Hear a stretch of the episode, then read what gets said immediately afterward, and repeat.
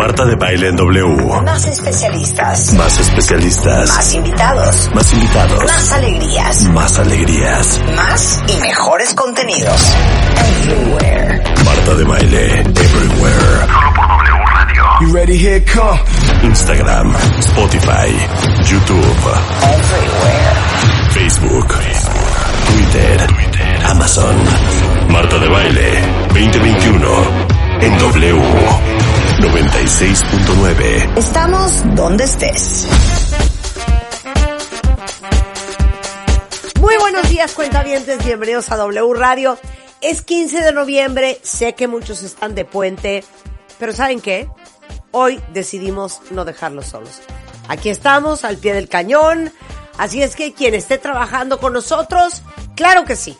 Este es el momento para abrir la hoja de Excel, el PowerPoint. Si no fueron al Oxxo, ya no les da tiempo de ir porque ya se empieza a trabajar. Así es que, si están listos nosotros también. Y en este 15 de noviembre de puente, adivinen de qué vamos a dar clases. Claro que sí, son clases de historia. Hoy está con nosotros el gran Alejandro Rosas, el historiador que todos hubiéramos querido tener en primaria y en secundaria. Y miren, me atrevo a decir hasta en prepa. Él se dedica a estudiar la historia de México, autor de varios libros increíbles sobre el tema. Y hoy Alejandro viene de entrada a decirnos 20 cosas sobre la Revolución Mexicana que probablemente muchos o no sabían o ya se les olvidó. Alejandro, ahora sí que como ametralladora. Si quieres nos vamos así como con 20 datos que podrían Venga. eh, con cierta sí, con cierta brevedad para que tomen nota y hoy sean el alma de la fiesta en las comidas que seguramente harán Exacto. en sus casas para Y celebrar que la no le revolución. diga a sus hijos, ma, ¿qué se celebra hoy? Y tú, eh, mm, Exacto. mm, mm. Bueno, el número uno. Podemos decir que la Revolución Mexicana, al menos en su etapa maderista, fue obra y gracia de los espíritus. Podríamos decir que sí. ¿Por qué? Porque Madero, recuerden, fue espiritista.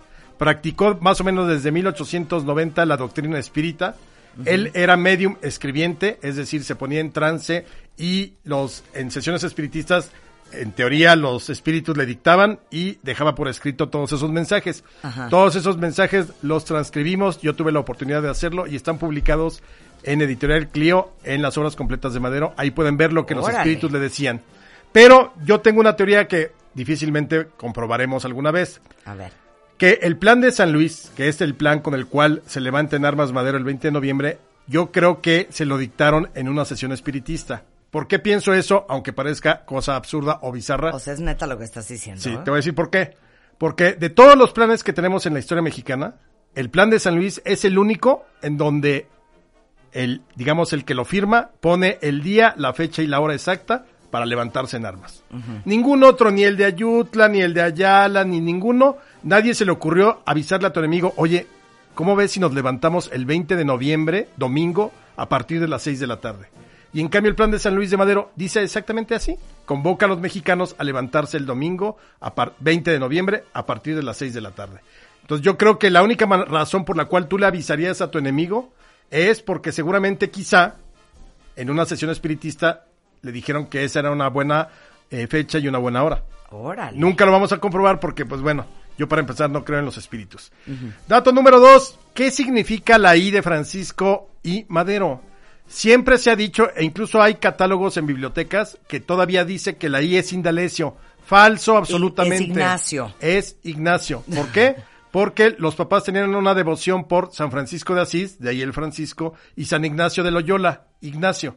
Entonces, eh, firmaba Francisco y Madero, pero nunca, quién sabe de dónde salió el Indalecio. Al rato subo el- la, la fe de bautismo de Madero, donde dice claramente que es Francisco Ignacio Madero, nacido el 30 de octubre de 1873. Ok. Tres, dato tres. ¿Qué sucede el 20 de noviembre de 1910? Bueno, pues todo el mundo cree que ese día México como un solo hombre se levantó en armas, pero es muy falso eso. Había levantamientos en el norte del país desde unos días antes, en Chihuahua, en la región de la Laguna y todo, pero ese día prácticamente nadie cumplió la cita y como buenos mexicanos muy impuntuales, nadie se levantó a las 6 de la tarde. Era 20 de noviembre 1910 y entonces lo que hace Madero es cruzar la frontera porque Madero se encontraba en Estados Unidos y él esperaba reunirse en la frontera con su primo, Catarino Benavides, eh, que al parecer iba a llevar como mil o dos mil hombres.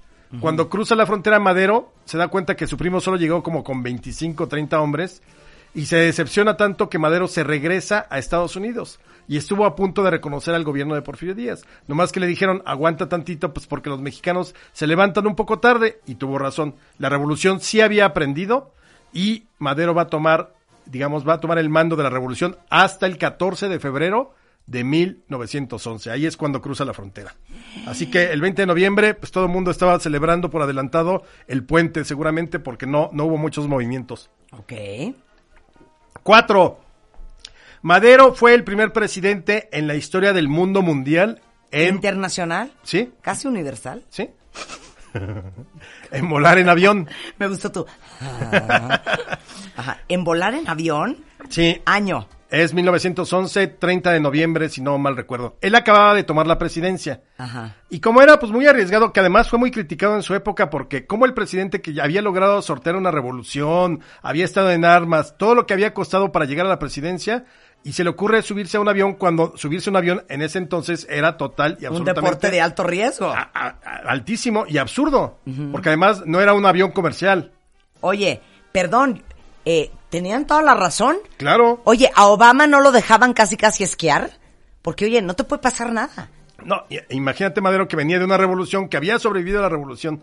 Entonces, ¿qué hizo? Madero se sube a un biplano, eh, piloteado por un francés de apellido Dillot, y vuela cuatro minutos en ese biplano por encima de los llanos de, de lo que hoy es la Jardín Balbuena, que allí es donde estaba el aeródromo. No es cierto. Cuatro minutos, 30 de noviembre de 1911, es el primer presidente en la historia de, de México y del mundo en subirse a un avión.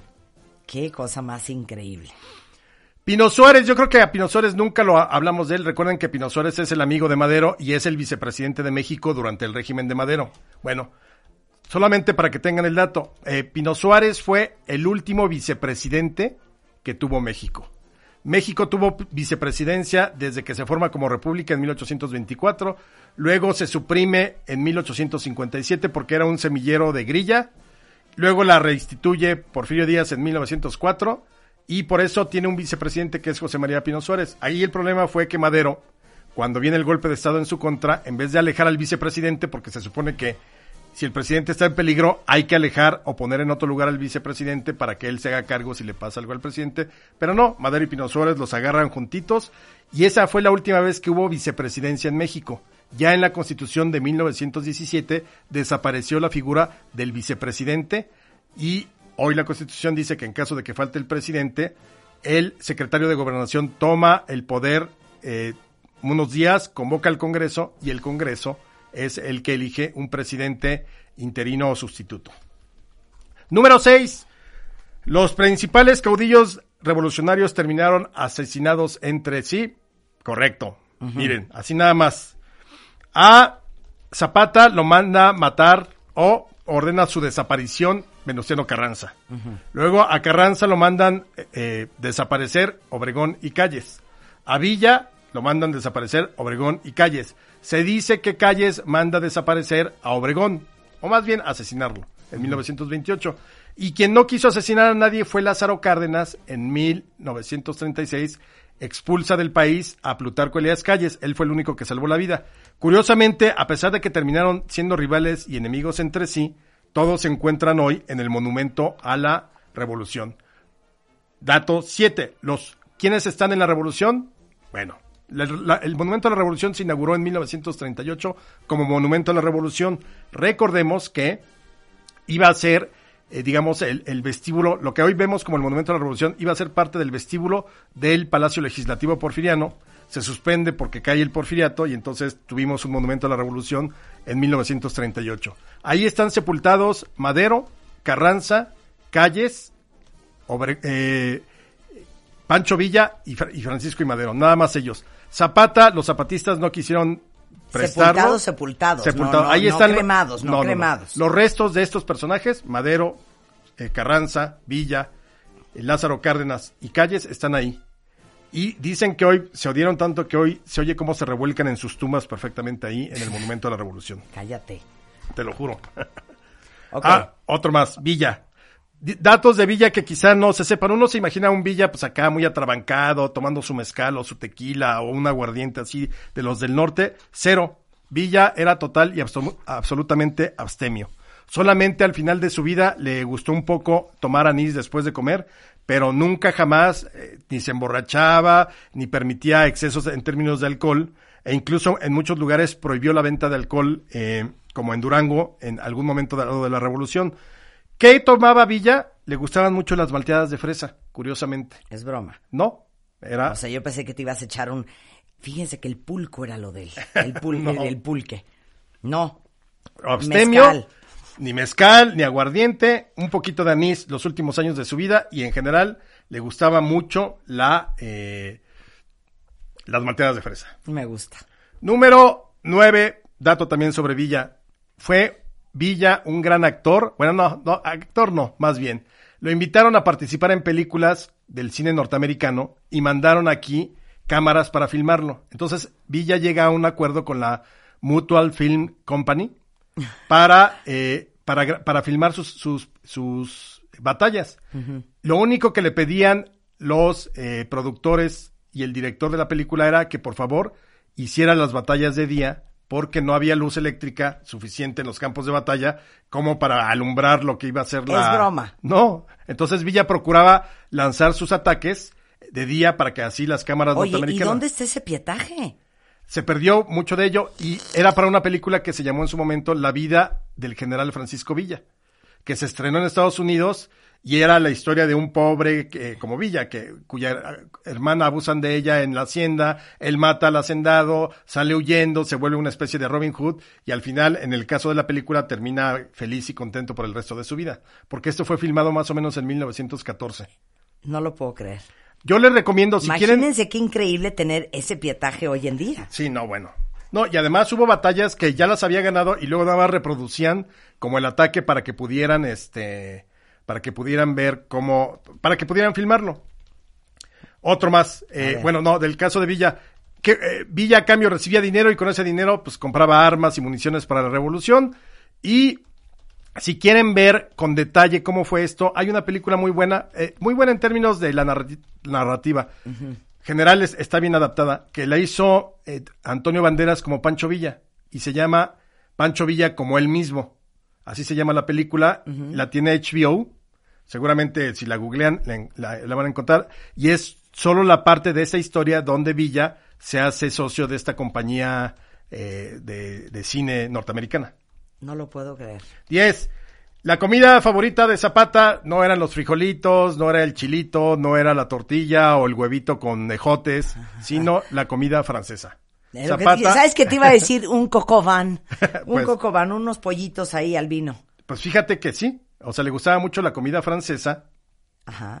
y eh, solía ir a Cuernavaca antes de la revolución a un restaurante francés eh, para probarla. Porque también hay que decirlo, Zapata no era un muerto de hambre, así que pobre, miserable, que, que apenas pudiera juntar para comer algo, no. O sea, él era, digamos, un pequeño propietario, tenía sus caballos, tenía sus, sus tierras, tenía di- diversas cosas, y entonces lo que hacía era pues cuando juntaba algo de lana, se daba sus gustitos, la comida francesa y el coñac, por ejemplo. Número 12. En 1914, Zapata ve la silla presidencial. ¿Y qué crees que dijo? La silla presidencial está embrujada. Cualquier persona buena que se siente en ella se convierte en mala. Deberíamos de quemar la silla, dice Zapata. Esa fue... Y ahorita ustedes diciendo, pues tienes razón, ¿eh? Pues sí. Pues la verdad, pues la verdad que sí, ¿eh? se le atribuye esa frase y así que sugiere quemar la silla en 1914 en diciembre. Un dato más. En 1914, en la famosa convención de Aguascalientes, que es donde se reúnen los revolucionarios para tratar de llegar la paz, a llegar a la paz, Villa propone, en un arrebato, porque también era muy histriónico Villa, así de, ay, sí, la paz y todo. Yo propongo que me fusilen a mí y fusilen a Carranza, que era el enemigo, para que entonces podamos encontrar el camino de la paz. Obviamente, ni pasó nada, ni Villa se iba a dejar fusilar, ni Carranza se iba a dejar fusilar, pero esa fue la salida con la que terminó Villa diciendo para tratar de alcanzar la paz en la Convención de Aguascalientes. Hoy sabemos que no hubo paz alguna y que se los llevó eh, el tren, digamos. Y se vale preguntar lo que sea, dice una cuenta, es que no entiendo nada de la revolución. Entonces tienes como seis minutos para explicarlo. Muy bien, rápidamente. La revolución empezó en 1910 y termina en 1917. ¿Por qué ponemos esa fecha de fin? Porque es cuando tenemos una nueva constitución. Una nueva constitución en la cual se recogen todos los postulados por los cuales se levantaron en armas. El derecho a la huelga, el derecho, libertad de expresión y de manifestación, eh, jornada laboral de ocho horas y demás, eh, la propiedad de la tierra. Es decir, todo eso queda contemplado en la Constitución y por eso ahí se fija como la fecha de finalización, aunque violencia siguió habiendo como diez años más hasta los, hasta finales de los años. 20. Ahora, ¿por qué surge? Porque veníamos de una dictadura que se había prácticamente corrompido la moral pública, una dictadura de 31 años que si bien trajo mucho progreso material, ferrocarriles, casas comerciales, eh, banca, puertos eh, modernizados y demás, por otro lado también era una dictadura que propició la desigualdad y que además sí persiguió a la prensa, sí persiguió a los opositores, que eh, so- supeditó los poderes, eh, el, legislativo y el judicial, a la voluntad del ejecutivo, que era Porfirio Díaz, y el primer grito para levantarse en armas fue el de sufragio efectivo, no reelección. La revolución tuvo varias etapas. La primera, la que estamos celebrando hoy, 20 de noviembre de 1900, eh, que inició el 20 de noviembre de 1910, es la etapa maderista. Esa etapa maderista, su grito era sufragio efectivo, no reelección. Y es una revolución que para mayo de 1911 termina. ¿Con qué termina? Con la renuncia de Porfirio Díaz y el ascenso de Madero a la presidencia de la República. Madero no sabe bien manejar el poder, se lo come en vivo pues la clase política, terminan traicionándolo y lo asesinan. Y entonces viene la segunda gran etapa de la revolución, cuando Carranza, Obregón, Villa, Zapata y los demás se levantan contra eh, Victoriano Huerta porque era el usurpador, era el que había robado el poder y asesinado a Madero. Estos todos revolucionarios derrotan a Huerta en 1914 de julio, pero resulta que los revolucionarios, muchos de ellos quieren el poder. Y entonces, a partir de 1915, estos revolucionarios que hoy estamos celebrando empiezan a enfrentarse entre sí, unos contra otros, para ver quién gana el poder. Y entonces, de un lado tenemos a Obregón y a Carranza, junto con otros, y del otro equipo, digamos, está Villa y Zapata. Al final, ¿quién gana? Obregón y Carranza.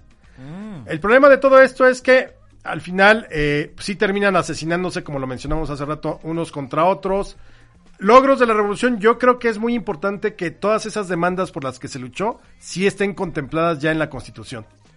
Ahora, de ahí surgió todo un régimen político muy distinto, muy, eh, muy similar al porfiriato, autoritario, que fue propicio a la corrupción, que fue impune, que nace en 1929 y que es el sistema político que con el tiempo sería el prismo.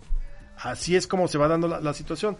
Pero, pues prácticamente la revolución se murió para el festejo cuando llegó la alternancia.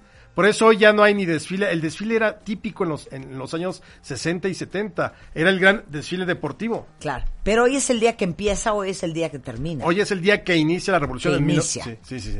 El- y de la revolución maderista, la, la, de, la que comandó Francisco y Madero, que terminó con un régimen de 30 años, lo acabó con él en prácticamente seis meses.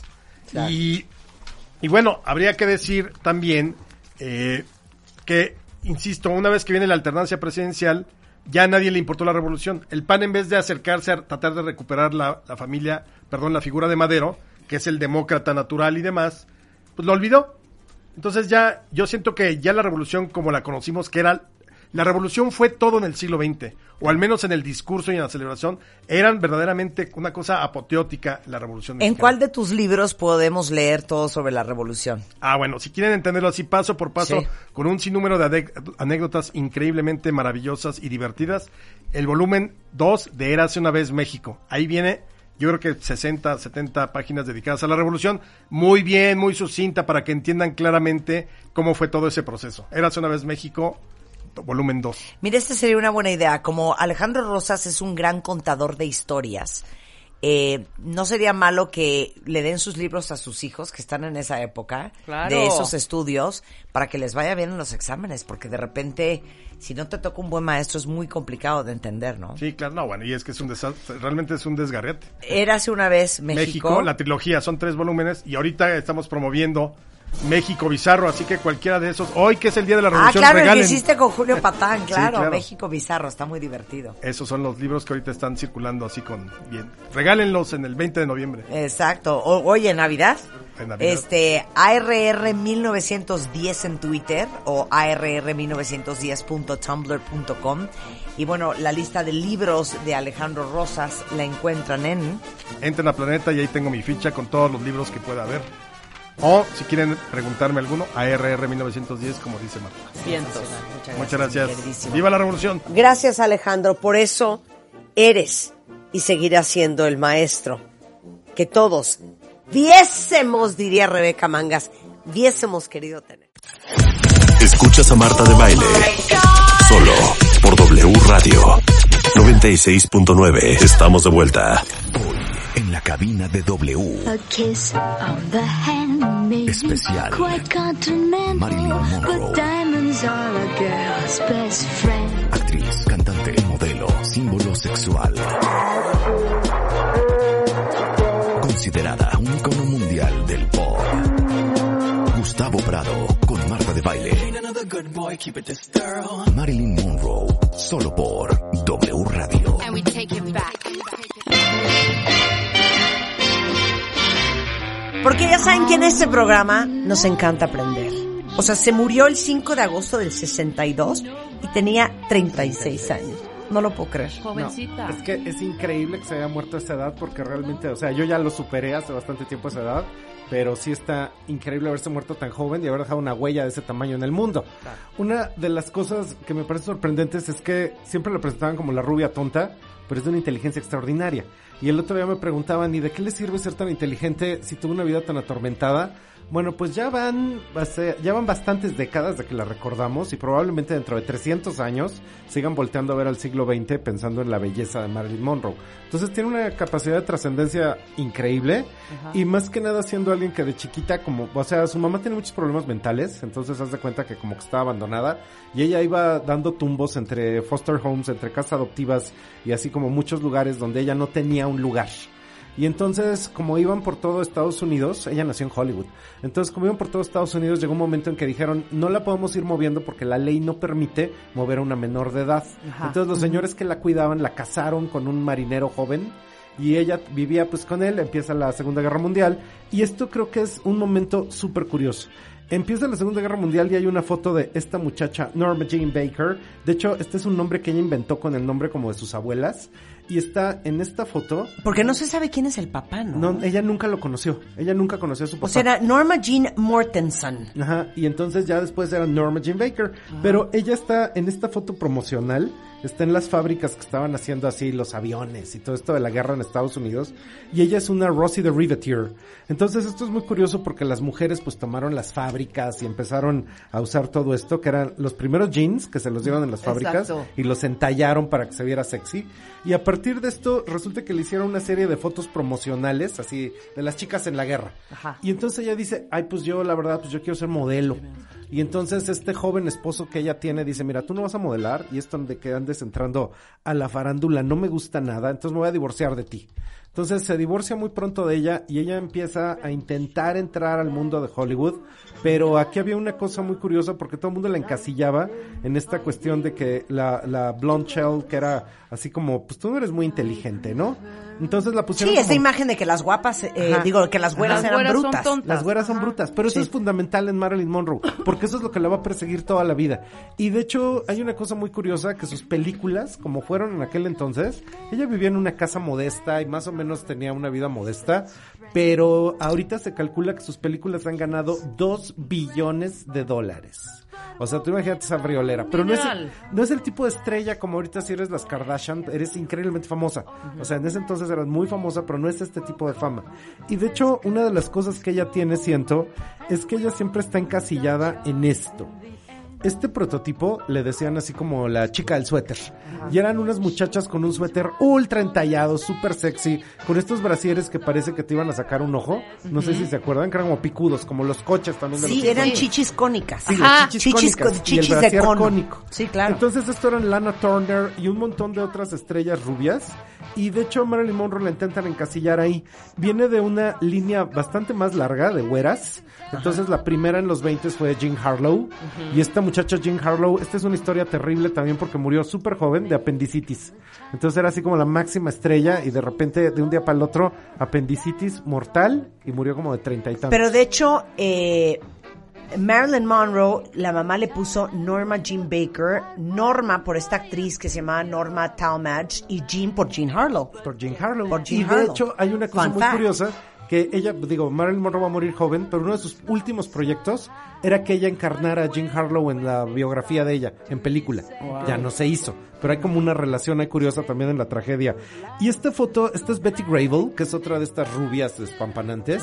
Y de hecho esta foto es la que todos los muchachos que van a la Segunda Guerra Mundial, todos tienen en sus aviones Todos y en sus barracas y en sus póster. cuartos. Todo el mundo lo tiene. ¿Pero quién es? Betty Grable. Betty Grable. Y de hecho esta muchacha Betty Grable es así como, ¿por qué peleas?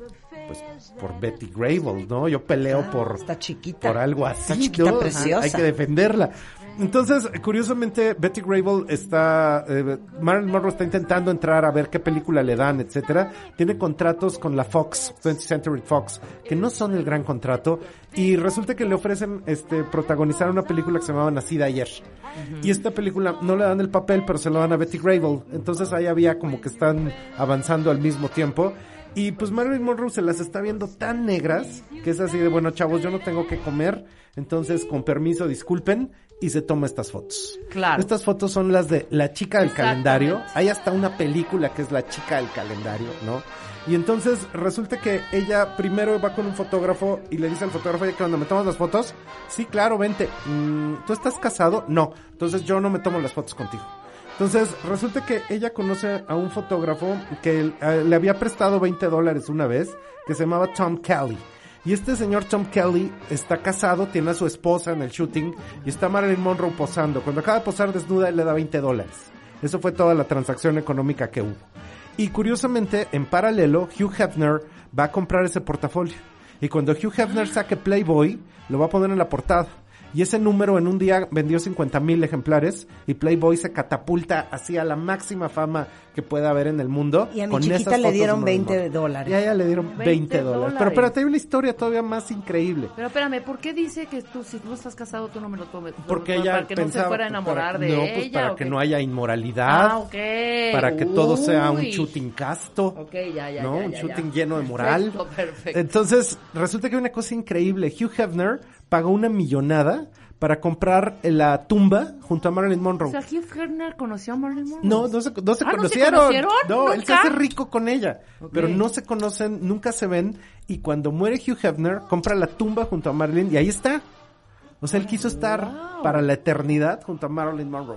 Eso se me hace así como increíble, ¿no? Y resulta que este cuate Tom Kelly eh, siguió teniendo una carrera fotográfica, pero básicamente lo que lo definió fueron estas fotos, porque al mismo tiempo Marilyn Monroe está haciendo el casting para una película que se llama All About Eve. Y esta película de All About Eve seguramente Peliculón. es una maravilla. Pero no se lo quedó ella. Ella tiene un papel chiquito, porque la que es la protagonista es Bette Davis. Sí, es Bette Davis y la otra es Ann... no, dime el nombre, dime no el nombre. me acuerdo. es- Anne es- Bancroft. No, no, No. es Anne Bancroft. Anne- una no. preciosa que tenía también una rivalidad enorme con... con... Anne Baxter. Anne Baxter, Anne Sí, Baxter. claro. Entonces Marilyn Monroe sale en este papel, es así como su primer papel importante. No se lo querían dar porque decían, mira, tú eres cómica, tú estás muy simpática, pero no te vemos en un papel dramático. Y de hecho tiene muchos nervios, cosa que siempre le pasó, tenía como una profunda inseguridad. Entonces dice Bette Davis, a ver chavos, con permiso, yo la voy a coachar porque esta escena no sale y yo ya me tengo que ir. Entonces va con Marilyn Monroe y dice, tú actúas así, tú pones esta cara, tú dices esto. Por fin le sale a Marilyn Monroe la escena y en cuanto acaba, imagínate todo el terror que te está dirigiendo O Bette sea, Davis. Davis. Y entonces cuando acaba tiene que ir a vomitar del susto Marilyn Monroe. De que acaba de ser una experiencia así como absolutamente enloquecedora. Pero, fun fact, ¿de dónde sale el nombre Marilyn Monroe? Marilyn Monroe. Marilyn Miller, por la actriz Marilyn Monroe y Monroe porque era el apellido de soltera de su abuela. Por eso ella inventó, me voy a llamar Marilyn Monroe. Pues sus abuelitas. Seguramente todos los cuentavientes se acuerdan de Edna Moda. Entonces esta La señora de que The sale- Incredibles. Sí, la de Sí. los Increíbles. Bueno, entonces ella sí existió y se llamaba Edith Head y era la cabeza de moda de la Paramount. Impresionante. Igualita, ¿eh? Así Impresionante, chiquita, el mismo sí. copete, los mismos lentes, Sí. todo. Y de hecho el Oscar de Costume, todavía a la fecha cuando te dan el Oscar de Mejor Vestuario, dice es el Oscar Edith Head, Sí. ¿no? En aquel tiempo daban color y blanco y negro, pero pues ya nada más dan color. Y la señora se ganó como 14, era como la Meryl Streep de hacer ropa para las películas. Entonces cada estudio, entonces haz de cuenta, la Paramount tenía Edith Head, Adrian lo tenía MGM, cada estudio tenía su propio diseñador de moda. Y en Fox resulta que el director del eh, estudio era muy tacaño, Sanic. Entonces resulta que no le metía mucho dinero a esto de la moda y los hacía reciclar y reciclar ropa. Pero particularmente había un cuate que este se llama Travilla. Este señor Travilla, que se escribe así, Travilla, ¿sabes? Eh, básicamente tenía que estar economizando, pero él fue el gran diseñador de las películas de Marilyn Monroe. Mira nomás el vestido. Entonces, esta imagen como toda sexy de, de cómo se veía Marilyn Monroe, esta cosa de te poderla entallar completamente y de ponerle así como este cuerpazo que se le veía en los vestidos, Ajá. era lo que hacía Travilla, pero aquí hay que tomar en cuenta algo que a lo mejor como mexicanos entendemos perfecto. Era como hacer la ropa de Ninón Sevilla. Era como hacer la ropa de Rosa Carmina. O sea, se ve con un cuerpazo, se ve súper sexy, pero no es precisamente moda. Es más bien como ropa de burlesque, ropa de espectáculo. Y de hecho, hasta existe un libro que se llama Dressing Marilyn. Y en este libro de Dressing Marilyn está la historia de cómo él hizo las principales películas de Marilyn Monroe y de cómo él diseñó esta ropa para ella. Para ella, claro. Específicamente no es Balenciaga, no es Dior, no es Givenchy, Ajá. no es ninguno de los grandes diseñadores de la época. Es poder entender con qué ropa se iba a ver mucho más sexy Marilyn Monroe. Y hay una cosa que a mí se me hace muy curioso, que a lo mejor hasta podemos hacer el eco. Marilyn es una víctima de su tiempo. Le dan papeles de rubia tonta que a ella le molestan mucho porque ella es una mujer inteligente. Pero uno puede ver algo, por ejemplo, en paralelo con María Félix. María Félix hizo 41 películas. Probablemente no sean una maravilla sus películas, pero eso la puso en trascendencia. Y resulta que ella se casó, a ver, si me voy a, la casaron de chiquita, pero si me voy a casar me caso con el mejor músico, Agustín Lara. Si me voy a casar me caso con el mejor actor, Jorge Negrete. Si me voy a volver a casar me caso con el millonario más grande de Francia, Berger. ¿no? Exacto, exacto, Entonces, exacto. Marilyn Monroe hace un poco lo mismo, de adolescente se casa, ok. Y después se casa con Joe DiMaggio, que es así como el más grande beisbolista de los Estados Y aparte un Unidos. cuero. No, y aparte un- una cara interesantísima. Sí, no Otra era vez. cuero, Rebeca, no Ay, a mí sí me gustaba A ver, Joe de DiMaggio. Era un cuate interesante, una nariz larga, grande. Sí. Y ahí, básicamente, yo no sé si a alguna de las personas que nos oyen le haya pasado, pero ese matrimonio tiene una maldición. Y esa maldición es el vestido blanco de la comezón del séptimo año. Ajá. The Seven Year Itch. Porque resulta que Joe DiMaggio se casa con Marilyn Monroe y se van de luna de miel a Japón. Y allá de- le dice Marilyn, ahorita vengo, y ella fue a Corea a cantarle a los muchachos, a todos los que estaban en la guerra de Corea. Y Joe DiMaggio sí está así como, ay, ay, ay, ay, como que le hace más caso a ella que a mí.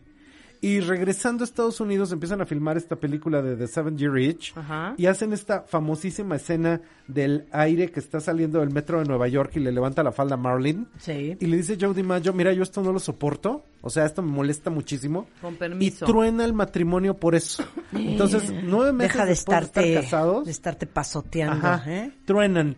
Y esto es algo bien curioso porque le parece muy inmoral a Joe DiMaggio que ella se esté exhibiendo así.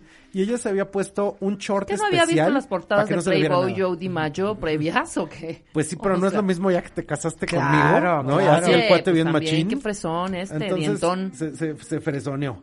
Y de hecho, en la siguiente instancia, bueno, yo era con quién me caso. Entonces, Marilyn Monroe se casa con Arthur Miller, que es así como el más grande escritor de los Estados Unidos. Y para hacerlo, ella se convierte en la religión judía, lo cual hace que en algunos países tumben sus películas, etcétera. Pero ella una cosa que se casó con Miller fue por tener el paquete completo. Claro. Él tenía dos hijitos que a ella le gustaban mucho los niños, pero ella nunca pudo ser mamá y es otra de sus grandes frustraciones. Entonces resulta que como que adopta a los dos chamacos de Arthur Miller y adopta como a los papás grandes de Arthur Miller porque ella nunca había tenido una familia, hay que entender esto. Exacto. Y ese tiempo pues ella hace pasteles y demás, dura algunos años casada. Y se hizo judía, ¿no? Se hizo Se judía. hizo judía por, y por por, él. desgracia, él escribe una obra para ella que se llama The Misfits, ¿no? Y en esta obra resulta que la hacen película, pero se empiezan a llevar tan mal durante la filmación que se divorcian. Oh. Y de hecho, ahí también le pasa a Marilyn otra cosa que es muy dura para ella, Ajá. que su gran ídolo de la infancia había sido siempre Clark Gable, el de lo que el viento se llevó, como el primer George Clooney, ¿no? Y entonces resulta que en la película Marilyn Monroe siempre era muy difícil para filmar y le dice a Clark Gable, híjole chava, si sigues así me vas a dar un ataque al corazón. Y efectivamente, acabando de filmar The Misfits, le da un ataque masivo al corazón a Clark Gable y eso le sienta muy mal a Marilyn Monroe porque dice, híjole, este, pues era mi ídolo de cuando yo era niña. Sí, le provoqué un infarto, que me lo güey. eché, No ¿no? mames. Bueno, porque siempre llegaba tarde, siempre tenía todas estas cosas. Lo, el asunto con lo que pasa con Marilyn es que ella siempre tiene que ver como con esta redefinición de qué es ser mujer en los años 50. No te dejaban ser, te determinaban qué tenías que ser. Los papeles la pues la- no la dejaban crecer como ella quería como actriz y eso siempre fue algo que le pudo mucho. Y eso es interesantísimo porque en el mundo actual son cosas que no concebimos. O sea, las actrices deciden qué papeles tener, deciden qué vida dramática hacer. Exacto. Y básicamente ella pues estaba como muy frustrada porque nadie la tomaba en serio. Entonces decide poner su propia compañía productora e irse a vivir a Nueva York. Y ahí en Nueva York, yo no sé si hayan visto ustedes, ahorita hay una serie de Michael Douglas, que él es un maestro de actuación en Nueva York. Sí. ¿Sabes? Y es todo esto del método, que, o sea, tienes que vivir el papel. Entonces, Marilyn Monroe emprende el método con Lee Strasberg y está un año yendo a clases sin participar, nomás viendo. Y Lee Strasberg dice, si esta chava pues sí tiene talento. Entonces resulta que los Strasberg la siguen ya para todas las filmaciones y esto hace que se que sea una actriz como con mayor capacidad dramática, pero eventualmente también los directores y la gente que está en el cine pues van a empezar como a alucinarla porque ella se vuelve muy difícil. Oye, ayer, es, perdón, oh, uy, ¿qué onda? Este chavo Lee Strasberg, Ajá. mucho actor y actriz mexicana en los 80, 70 estudió con él, ¿eh? El método, ¿no? Te o digo, sea, pero una antes sí forma se preparaban, yo no sé qué Claro. está pasando ahora, ¿eh? una forma diferente de, del oficio. Porque de hecho hay una película que se llama El príncipe y la corista y es Sir Lawrence Olivier, que es como el máximo actor clásico de Inglaterra y odió a Marilyn con toda su alma porque él venía del cine, del teatro shakespeariano. Entonces él está acostumbrado a actuar Shakespeare. Y lo ponen con Marilyn Monroe y resulta que Marilyn está en el método de actuación de Strasberg y chocan los dos Totalmente. estilos de cómo se hay que ser un actor. Él era así como, bueno, ¿esta qué le pasa? ¿Por qué se vuelve tan intensa? Cuando él lo que está haciendo es ser un actor clásico, ¿no? De, de la- de la escena inglesa. Esta escena, que se me hace súper curiosa, de los caballeros la prefieren rubia. Aparte es un icono esa escena. Esta escena es un icono, lo hace Madonna, lo hacen en Gossip Girl. Entonces, esta escena me parece muy interesante de cómo se percibía a las mujeres en los años 50. Está Marilyn Monroe súper sexy cantando que un beso en la mano puede ser muy continental, pero lo que las chicas prefieren son los diamantes. Y su alrededor, todas las bailarinas les pusieron unas telas negras en la cara, pues para que no estorben. Sí. Entonces, básicamente es así de, mira, está Marilyn Monroe en escena, todas ustedes ni existen, chavas. Y es como un poco este papel que tenía la mujer que no tenía tantas opciones en los años 50. Entonces, creo que eso marcaba muchísimo el tipo de el tipo de frustración que ella cargaba en la vida, Marilyn. Y esto eventualmente la va a llevar a cada vez alejarse más de los escenarios. Pone su productora, está buscando dónde hacer películas y en eso inclusive un día viene a México. ¿Qué? ¿Cómo? Aguántala ahí, espérate ahí. Hacemos una pausa y regresamos. Marta de Baile Everywhere. Síguenos en Facebook como Marta de Baile y en Twitter, arroba Marta de Baile. W Radio 96.9. A kiss on the hand may Especial. be quite continental, Marilyn Monroe. but diamonds are a girl's best friend. Gustavo Prado con Marta de Baile. Especial Marilyn Monroe. Estamos de vuelta. Tanto que oímos cuentavientes de Marilyn Monroe y Marilyn Monroe y el Happy Birthday de Marilyn Monroe que cantamos muy seguido en el programa. Hoy está con nosotros Gustavo Prado, investigador, maestro, curador, conferencista. Eh, es la cabeza de Trendo MX. Eh, explicándonos la vida de Norma Jean Baker, que es el nombre original de Marilyn Monroe, que después toma por Marilyn, una gran actriz de aquel entonces que su mamá amaba, Marilyn eh, Norma Talmadge, y Jean por Jean Harlow. Sí. Pero después ya Marilyn Monroe, pues el Marilyn por Marilyn Miller y el Monroe porque era el apellido de soltera de su abuela materna. Y una mujer que fue hasta violada de chiquita, que era Mucho huérfana, que pasó de casa en casa, mucho sufrimiento, que empezó como en extra, como extra en peliculillas, que se casó súper joven para salirse ya de estar brincando de, de familia en familia, sola, chica, joven, hasta que se vuelve en esta gran estrella de Hollywood. Entonces Gustavo nos está dando la vida, ahora y milagro de Marilyn. Y nos quedamos en... Seis meses antes de morir, ella viene a ver si puede filmar aquí algo, si puede conseguir unos guiones, si puede hacer alguna cuestión en el en México DF en ese momento. Se acaba de comprar su primera casa. ¿Qué año es más o menos para ver qué Pues es el- estábamos el haciendo año en el ese que año? murió, 62. 62. Entonces ¿Qué se yo estoy hablando haciendo? como de febrero, marzo. Entonces, pues hay muchísimas cosas que están pasando en esa ciudad. Ahorita te voy a contar. Ajá. Resulta que ella se va a ver muebles a una mueblería en Avenida Chapultepec porque quiere de estos muebles coloniales. Francisco que había en Paso y. Troncoso. Muebles troncosos. Muebles Troncoso. Y la gente que la conoce le dice, oye, nosotros te vamos a llevar por toda la ciudad. Y entonces resulta que se la llevan a Coyoacán y hay una foto increíble de ella con el indio Fernández Oye, y Columba Domínguez. Columba, Es claro. Columba. Y está el indio enseñándole a echarse sus tequilas con limón a la Marilyn. No, el Y- indio, mira, una No, gozada. el indio se- feliz. Claro. Pero está tan feliz el indio que le dice a Marilyn, oye, hoy, hoy no vas al hotel, ¿eh? Hoy te quedas con nosotros. Ajá. Y entonces esa noche Marilyn duerme en Dulce Olivia, que era la, la calle donde está la casa del indio Fernández. Que eso es Coyoacán. Es en Coyoacán. Pero esto fue porque el indio Fernández estaba enamoradísimo, su crush era Olivia de Havilland, en Hollywood. Entonces le dijo, ¿sabes qué? Le voy a cambiar el nombre a mi calle. Y él, como él era, pues, el indio Fernández, en la mañana llegó y le puso letrero, esta es la calle de Olivia de Havilland. Y así se le queda. Entonces era por eso el nombre de Dulce Oliva. Y la llevan Ahí a... les van las fotos de Marilyn Monroe con el Indio Fernández y Columba Echando sus Columba tequilines, Domínguez. tequila hours, echándose unos tequila hours. Entonces en la noche le dicen, oye, vamos a ir al Hotel Continental, que este estaba ahí en Reforma y Insurgentes. Entonces Ajá. era el hotel donde tocaba el violín Olga Briskin. Claro, en su momento, en su Entonces momento. resulta que ella da una rueda de prensa, trae un vestido entalladísimo verde. Y yo conozco, porque toda la vida me he dedicado a la fotografía, hice una curaduría de foto de las vedettes, Lynn May y todas ellas. Y ahí estaba un fotógrafo extraordinario, Antonio Caballero. Este fotógrafo inventó las fotonovelas. Si ustedes han visto una fotonovela, él la inventó. Entonces él en vez de hacer películas o video, llevaba todos este vestidos, se los llevaba a las torres de satélite y tomaba fotos para la fotonovela. Nada de dibujante, pura fotonovela. Ajá. Era un chavo joven en ese momento y le dicen, mira, tú siéntate ahí enfrente de Marilyn. Entonces él se sienta enfrente de ella y empieza a disparar desde el ángulo en el que está y le echa los flashazos. Y esa foto se volvió mundialmente famosa porque Antonio Caballero tomó a Marilyn Monroe sin Calzones. ¡No! Es correcto. Es duro, es difícil, No cuentavientes. Vemos ¿o en esta fotografía que les comparto ahorita en Twitter un triángulo, un triángulo, un triángulo oscuro, un triángulo Ya, eh, difícil de identificar. Copete, car- copete corto, copete, Copete largo, copete, largo. Copete largo de eh, los eh, 60. Sí, una, una maraña, difícil de distinguir. Yo, o miento, Gustavo. es Gustavo se está ahogando de risa. Se ve, Pero es un triángulo. se ve el monte de Venus. Casi de las el Triángulo Bermudas. de las Bermudas. Sí. Todo eso se ve en esa foto. Se ve Ahí les va todo. la foto.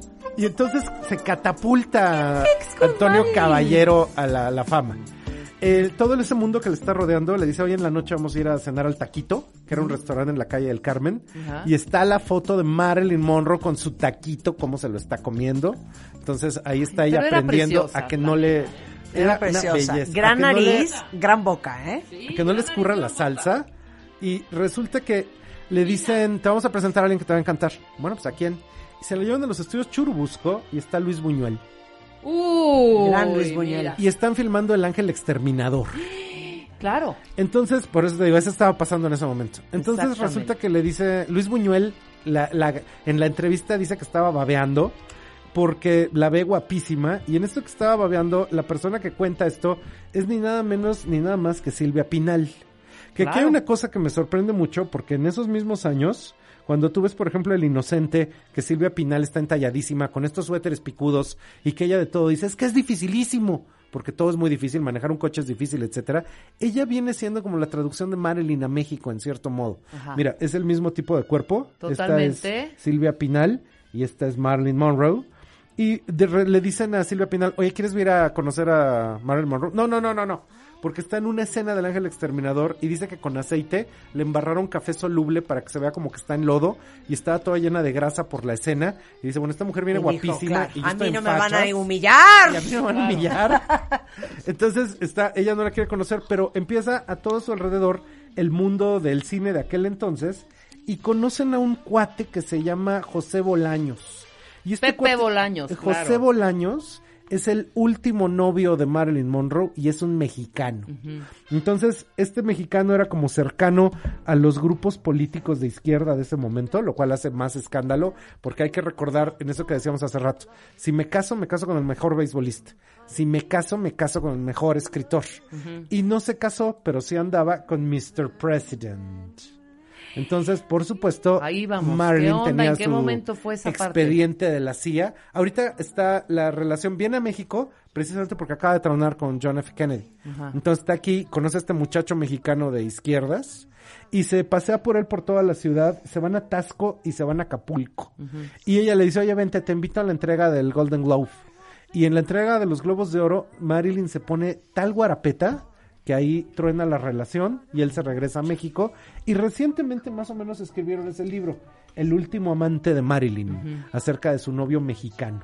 Entonces, eh, hay una foto increíble, que de hecho, a ver si ahorita la, la ponemos en el Twitter, de Marilyn Monroe con su suéter de Chinconcuac que se compró en este viaje. Sí. Y aquí ya faltan unos, unas semanas para morir y está en la playa de Malibú solo vestida con su suéter de Chinconcuac.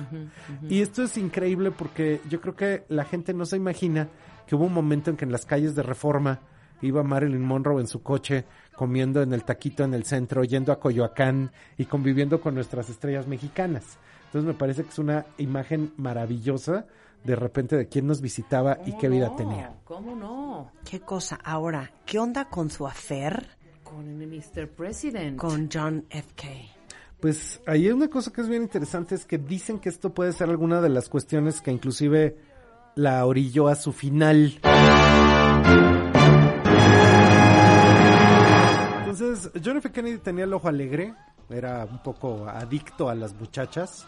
Y por supuesto está el personaje que nunca, como que nunca los juntaríamos en la misma escena a Jackie Kennedy y a Marilyn Monroe, porque simbolizan cosas diametralmente distintas. A lo mejor los dos son íconos de la moda, de la estética, de qué fue ser una mujer en el siglo XX, pero son totalmente distintos. Una Jacqueline Bouvier, ¿no? Claro, y la otra Norma. Jane Baker, o sea, Claro. totalmente distintas en el tono. Y pues una de las teorías que hay, porque hay muchas teorías, hay desde que se le pasó la mano por barbitúricos, hay desde que tenía muchísimos problemas psicológicos, inclusive Joe DiMaggio estaba muy enojado porque decía que en el estudio le metían drogas para dormirla, le metían drogas para despertarla y que básicamente esos problemas de adicción se originaron por los doctores de la Fox. Es que yo creo que Marilyn Monroe tenía depresión, ¿eh? Por supuesto, Sí. siempre Hombre, tenía una depresión generalizada y eterna. Lo cual es increíble porque uno pensaría, oye, estas grandes figuras que lo tienen todo, pues tal vez era algo del pasado, pero ya se acabó. Y entonces llega Amy Winehouse. Y entonces tú piensas, la gente que es así ya no se debería deprimir. Y tienes un sinfín Y de llega personajes. Michael Jackson. Y llega Michael Claro. Jackson. Entonces todos ellos tienen Y llega Prince. estas cosas que son al mismo tiempo el éxito total y la depresión Claro, total. además tiene un diario, que ese diario hicieron un documental para los que quieran y sean super fans, está muy bien hecho. Está ese diario leído por Susan Sarandon, Anne Hathaway, por un, pero muchísimas actrices eh, eh, estadounidenses narran ese mm, diario que escribe, pasan algunas fotos del diario, los tachoneos y sus momentos mucho Ajá, más la down, desesperación. la desesperación, la locura, el- la angustia y la ansiedad. Y está todo en ese diario, ¿eh? Es un diario que, eh, que será como tres o cuatro años que escribió y viene ahí terriblemente plasmada esa depresión de la que hablas, Marta. Horrible. Entonces, había la se teoría... enreda con JFK. O sea, enrola con JFK, pero entonces tiene una relación también muy complicada, que de hecho sale a la luz porque estaba filmando lo que se va a convertir en la última película de Marilyn. Entonces, Something's Gotta Give es una película que están filmando. Iba a ser su primer desnudo en cine. Y ella está llegando tarde a filmación. De hecho, del estudio le dicen, ¿sabes qué? Te vamos a correr porque no estás profesional. Y llega una orden de presidencia. No se corre a Marilyn Monroe. Entonces la tienen que te- seguir teniendo ahí, está filmando y de repente desaparece Marilyn, pero es que se la llevan en avión a que se eche el famosísimo Happy Birthday, Mr. President. Hijo. ¿Quieren oír ese audio? Rebeca y yo lo tratamos de imitar y creo que no hacemos un mal papel todos los días cuando cantamos Yo las creo que sí mañanitas. sale. ¿Verdad que sí, Sí. Gustavo? Totalmente. ¿Sabes qué, Gustavo? Me gusta tu forma de pensar. Gracias. Suele. Así le cantó Happy Birthday. Marilyn Monroe. Peter Lawford lo presenta. Que era muy amigo de Kennedy. No sé quién. Sinatra. No, Peter Lawford lo que Ah, dice. Peter Lawford, lo que Now, dice. Marilyn the late Marilyn Monroe. Porque llegó muy tarde. birthday to you. Happy birthday to you. Happy birthday, Mr. President. Happy birthday to you. Perdón. En mi libro, eso fue. Feliz cumpleaños, chiquillo mío. Feliz cumpleaños. Me la pasé increíble anoche. Me fascina tu cuerpo y lo extraño. Hazme tuya, querido John. Eso, fue lo que Eso. le dije. Exactamente. sí. Eso era lo que le estaba diciendo. ¿Estamos de acuerdo? Totalmente. Enfrente a un auditorio de 3.000 personas y viéndole Claro. a la Y Jackie. la gente medio riéndose, medio de Y ne- nadie risa nerviosa. cuenta, ¿no? Nadie se da cuenta. Claro, todo el mundo se reía de nervios, yo creo, Sí, claro. por supuesto. Totalmente. Entonces, se empieza con una relación muy complicada porque Marlene... Vete la jeta de Jackie O yéndola a cantarle hacia no su debe marido. haber sido una No, cállate, cosa. ha de haber sido, no, de... Si de esta perra me la bajan ahorita y me la largan. Ajá. Y Marilyn Monroe, por supuesto, es rubia platino, pero ella estaba como en la canción de La Morena quiere más, La Morena pide más. y pues el presidente no le decía dale lo que quiera, porque sí era, o sea, había que ocultar esta relación. Entonces, eventualmente truenan y Marilyn Monroe se va contra su hermano. Pero se va contra su hermano porque empieza a salir con él. Entonces está Bob Kennedy, Jack Kennedy, etcétera.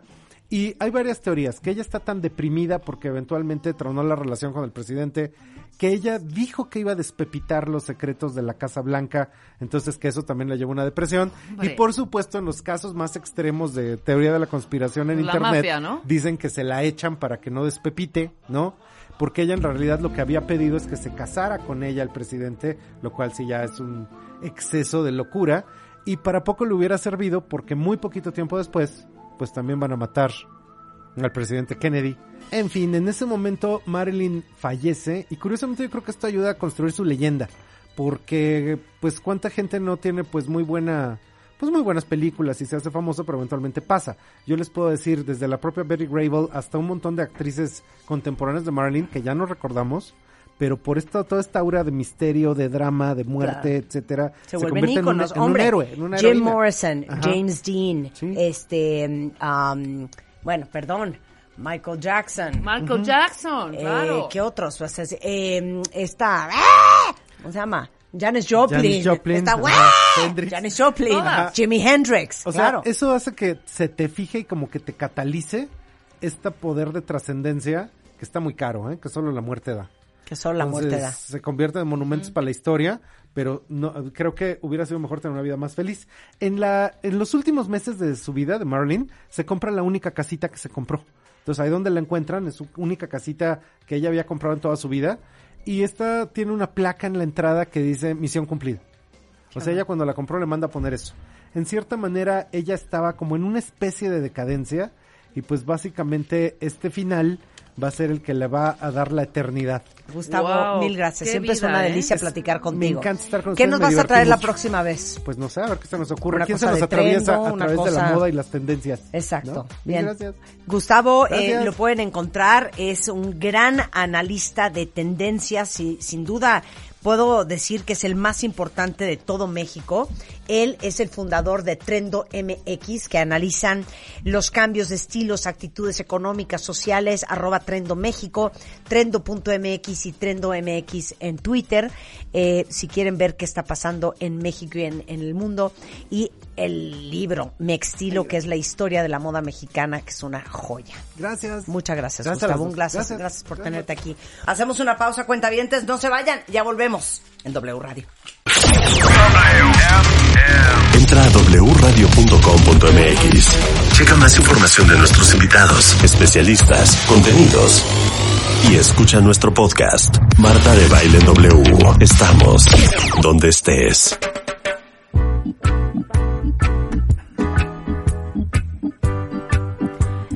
That's how we roll it, baby.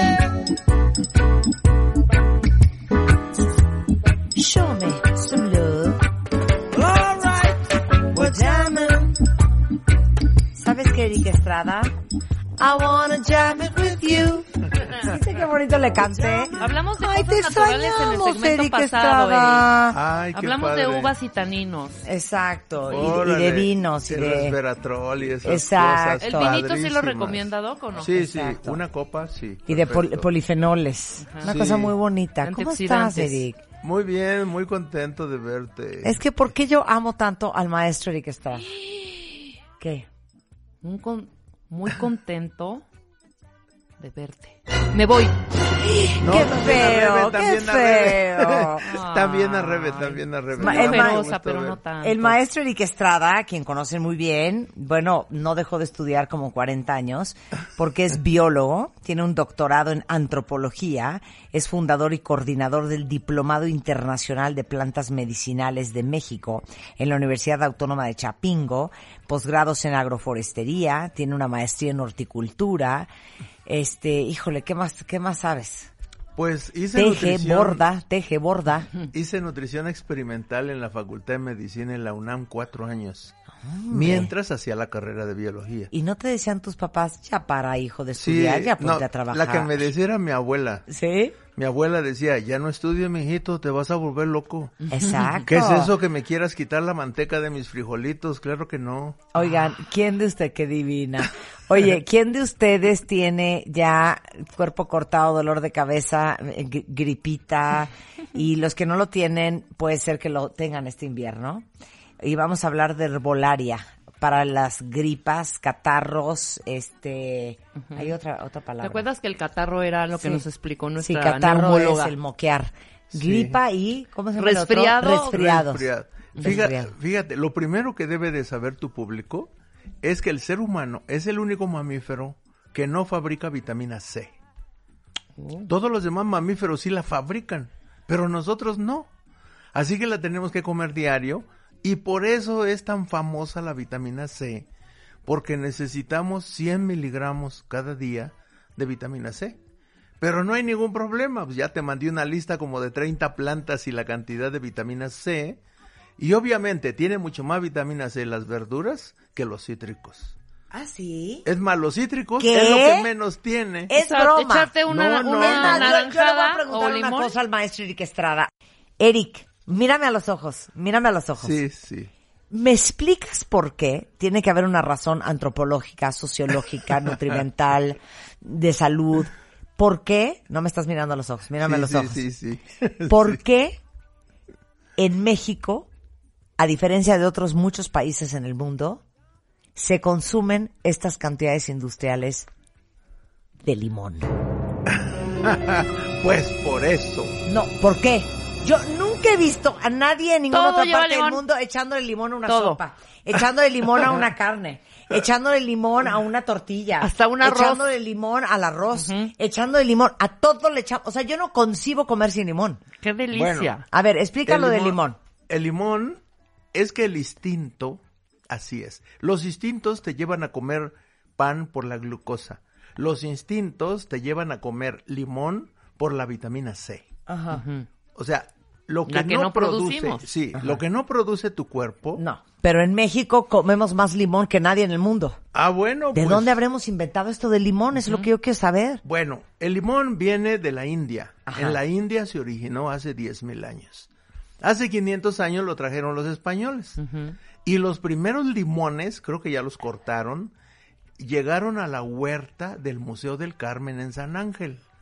Yo ahí los conocí, los árboles que sembraron los frailes en el siglo XVI, de limón, naranja y naranja agria. Después llegaron la mandarina y la lima, pero primero limón, naranja y naranja agria. Es, es impresionante saber que después de 500 años alguien en el Museo del Carmen tiró los árboles para poner adoquines en los patios. Sí. O sea, una locura, pues ya sabes, en este país hay de Sí, todo. sí, sí, sí. Bueno, eso, eso, esos limones que llegaron de la India, al mexicano le encantaron. Le encantaron, yo supongo, porque es un poco parecido a los picantes. en cuanto a la estimulación de A la intensidad del sí, la chilito del que pica. intensidad, sí, pero además no pica como los chiles picosos. Entonces nos hicimos muy aficionados al limón porque en los niños eh, se, ha recomendado siempre darles o, naranja o limón. Y entonces la mamá, para no andar pelando naranjas y persiguiendo a los niños, pues prepara una jarrota de agua de limón y que tomen a la hora que quieran. Eso, eso es instintivo por una parte, y por otra, pues en el siglo XVI era famoso el escorbuto por la falta de vitamina C, y sobre todo en los viajes de los barcos. Así que tenían que llevar como principal cargamento costales de limones, o si no les daba escorbuto. Es decir, comenzaban a sangrar de las encías, de la nariz, Órale. y que era, que era los síntomas de la falta de vitamina C. Entonces, como estos marinos llegan por barco, claro, eh, eh, pensaban que habían llegado a la India para, comer, para comerciar especias. Y resulta, por eso le llaman las Indias Orientales a México, porque creían que habían llegado a la India, llegaron a América, no sabían que América. Cristóbal Colón se murió y nunca supo que había llegado a América. Él se murió pensando que había llegado a la India. No. Y claro, tenemos anécdotas bellísimas cuando, cuando Cristóbal Colón en Tepoztlán colecta la nuez de la India, la lleva a Europa y le sus majestades, estas son las nueces de la India. Es el marañón de Tepoztlán. No es cierto. Es el marañón de O Tepoztlán. sea, todo el mundo que dice, ¿no tienes unas nueces de la India en vez de almendras? Sí, sí, sí. Son nueces de Tepoztlán. Es el marañón. Es el marañón, es una planta mexicana. Pero Cristóbal Colón, imagínate, la, la- son padrísimas las anécdotas Ay, de la ya quiero más. Échate Imagínate otra. la pena, dice él. Ay, qué padre. Oye, y, y yo tengo amigos y amigas que, que pues, eh, se echan sus viajes a la India y me dicen, maestro, le traje una bolsita de nueces de la India traídas de la India. Y yo, ay, muchas gracias, no sabe cómo le agradezco. es el marañón de Tepoztlán. Claro, se agradece la ternura y se agradece la, El detalle. la inocencia. El la- la ignorancia, ¿verdad? O Qué sea, risa. Es, es, es padrísimo. Claro, yo creo que la planta más, más, más atractiva para los españoles fue el tabaco. El tabaco es de origen mexicano. Y claro, aquí se fumaba una vez al año. Se fumaba en ceremonias, ceremonias de acuerdos importantes. Pues es famosa la pipa de la paz entre los indios en el norte de México. Y, y- y resulta que eso fue lo que más le encantó a los españoles. Y mira ahora hasta dónde llegó el tabaco. Claro. Entonces, eh, esa es una planta mexicana. Bueno, los cítricos son de la India. Llegaron a México al, a los patios del, del, del museo ahora, museo ahora de, de- del Carmen, pero era un convento.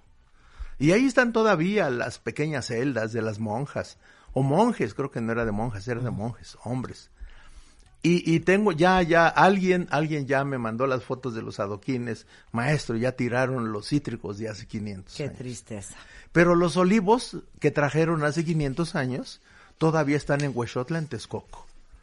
Los primeros árboles. Qué cosa más bonita. Y los fresnos, y los fresnos que, que ahora están en todo Paseo de la Reforma, que están en insurgentes, llegaron porque los evangelizadores tenían todos riumas, dolores de huesos, artritis, y cada uno llegó con dos frenos bajo el brazo y los sembraron hace 500 años y esos ahí están en los atrios de Cholula, de Huejotzingo, de Acolman. Digo, cualquiera que quiera ver cuáles fueron los primeros fresnos de México, ahí están, en Cholula, en Acolman, para el dolor de huesos. Pero a nosotros nos encantó y llenamos Reforma, Insurgentes, la avenida de Chapingo, y, y son árboles ornamentales padrísimos, y la gente ni se imagina que se echa a hervir un puño de hojas de fresno en la noche, en agua caliente, se meten ahí los que tienen riumas, artritis, se les desinflaman las articulaciones, duermen como angelitos sin dolor. Ese es el papel del fresno. O sea, así hay un montón de historias bellísimas. Increíbles. Bellísima. Claro, hay unas chamánicas. eh, Esto le va a encantar a tu público. Los que tengan un arbusto de granada, la de los granos rojos.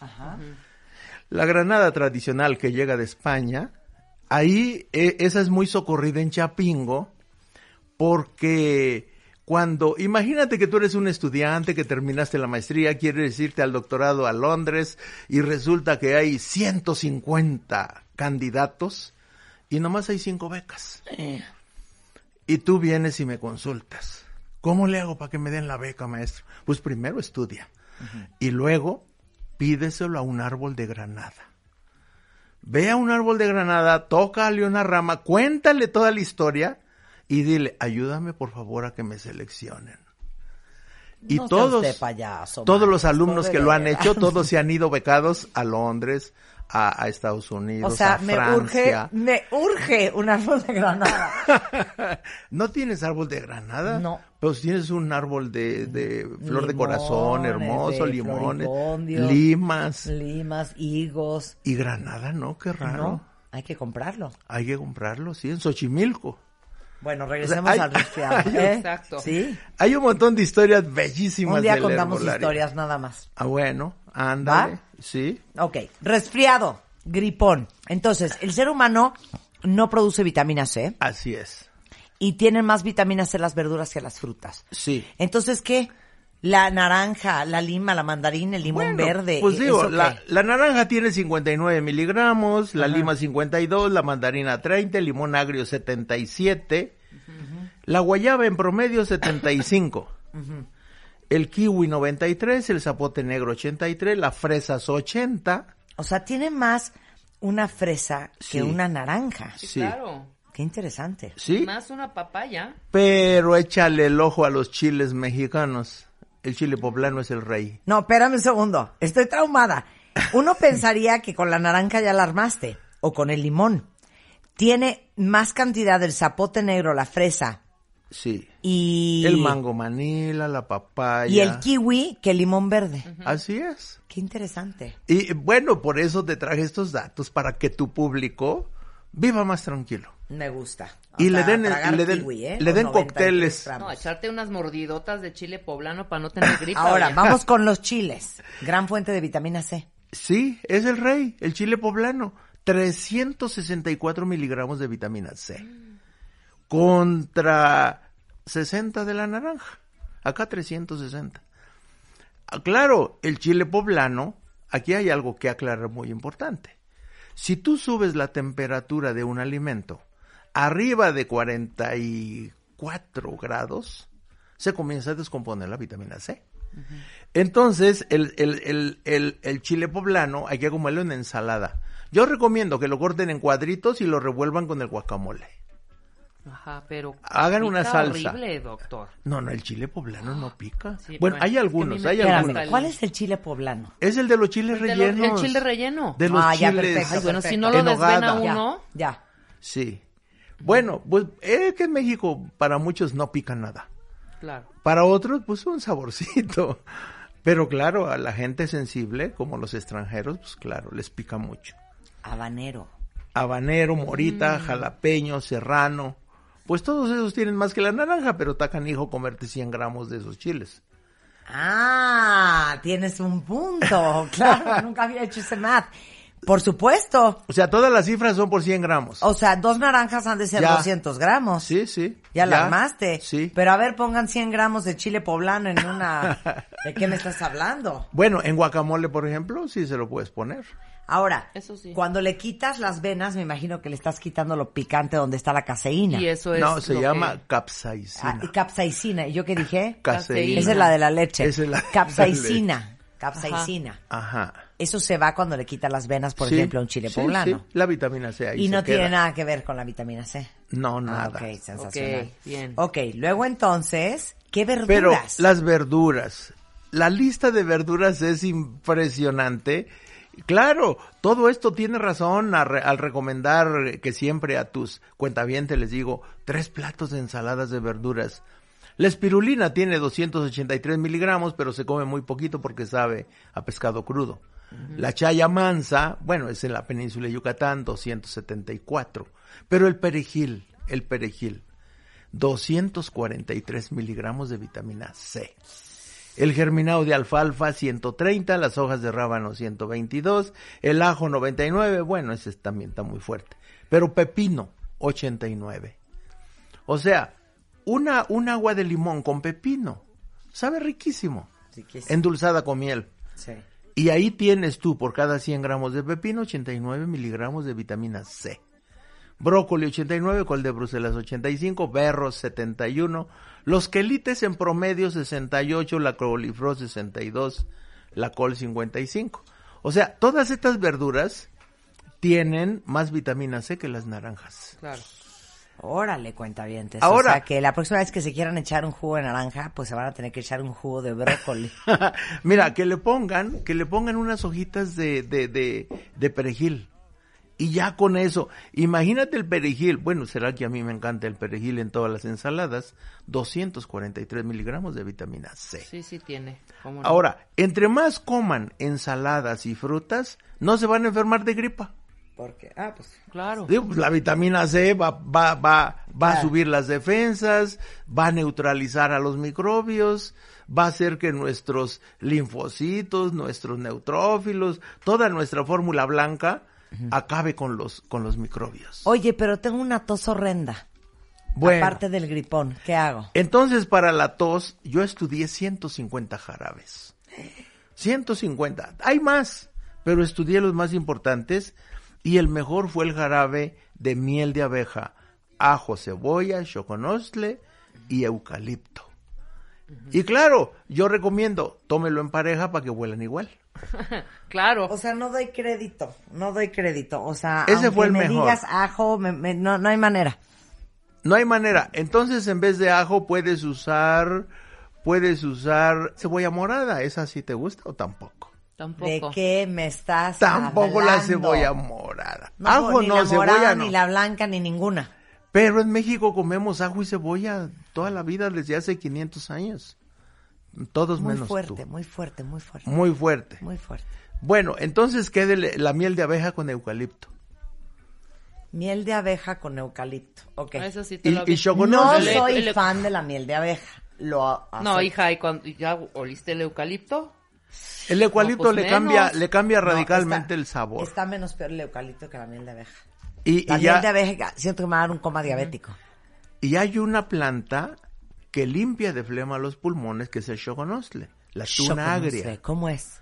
Es igual que cualquier tuna, nomás que tú la partes y tiene el centro muy rojo, tiene una carne verde y tú le y tú la muerdes y sabe muy agria. Xocotl es agrio en náhuatl. Se llama. Choconostle, sí. En este momento lo voy a Sí, buscar. es una tuna como cualquier tuna. Solo que cuando la abres, la pruebas sabe muy agria. Muy agria. Ese choconostle lo cortas en cuadritos, lo echas en la miel y eso te va a limpiar de flema los pulmones. Y, y, y luego las gotas de eucalipto, bueno, vas, vas tú a una tienda naturista, a una farmacia, compras el frasco más chiquito de eucaliptol, porque solo necesitas 60 gotas para un litro de jarabe. No, pero esto no es un choconostle, ¿o sí? A ver. Pues es es una, una tuna tu- agria. Sí, sí, ese de la Ah, derecha. ¿Saben la cómo se llama en inglés? Es que ahorita lo googleé. Se llama prickly pear. Prickly. Yo pensé que el prickly pear era como una tuna. Es una tuna. Es su tuna, pero agria Es y por esa, dentro roja. Ahí está con el centro rojo. Ah. Pero se pica todo en cuadritos. Ajá. Y se le puede echar Todo miel para junto, lo verde y lo- Sí, lo pues bueno, rojo. son cinco choconosles en cuadritos en un litro de miel de abeja. Ok, ahí está el jarabe. Y le agregas 60 gotas de eucalipto. Y eso sabe bien rico. Claro, para que sea realmente bueno, hay que agregarle los dientes de una cabeza de ajo y una cebolla morada grande. Claro. Pero si no te gustan esos dos, pues ya. No, pues si quieres que te haga efecto, sí hay que ponerle este ajo y hay que Sí, ponerle. es claro. que el ajo y la cebolla son los antibióticos. Exactamente, es el antibiótico. Yo no me siento cómoda, Rebeca. Te lo digo la verdad. La verdad, yo no me siento cómoda. Bueno, ahí está pues una súper receta. Vamos a regresar. ¿Qué onda con los niños? Sí, hay que, hay que hablar. Hablemos de los niños. Que nos dé otras hierbas para las enfermedades respiratorias, Sí. Marta. ¿Está bien? Venga. ¿Está bien? Pa- pa- que, estás- que se traten sus nerviecitos. Regresando del corte, no se vayan. Estamos donde estés. Síguenos en Instagram como Marta de Baile. No te pierdas lo mejor de Marta de Baile, dentro y fuera de la cabina. Marta de Baile. Everywhere.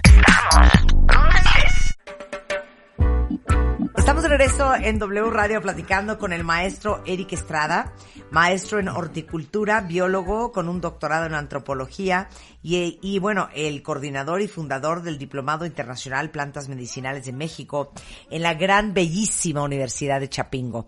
Y estamos hablando de hierbas para la, la gripa, para el resfriado, este, ya hablamos de frutas y verduras, ya hablamos de vitamina C.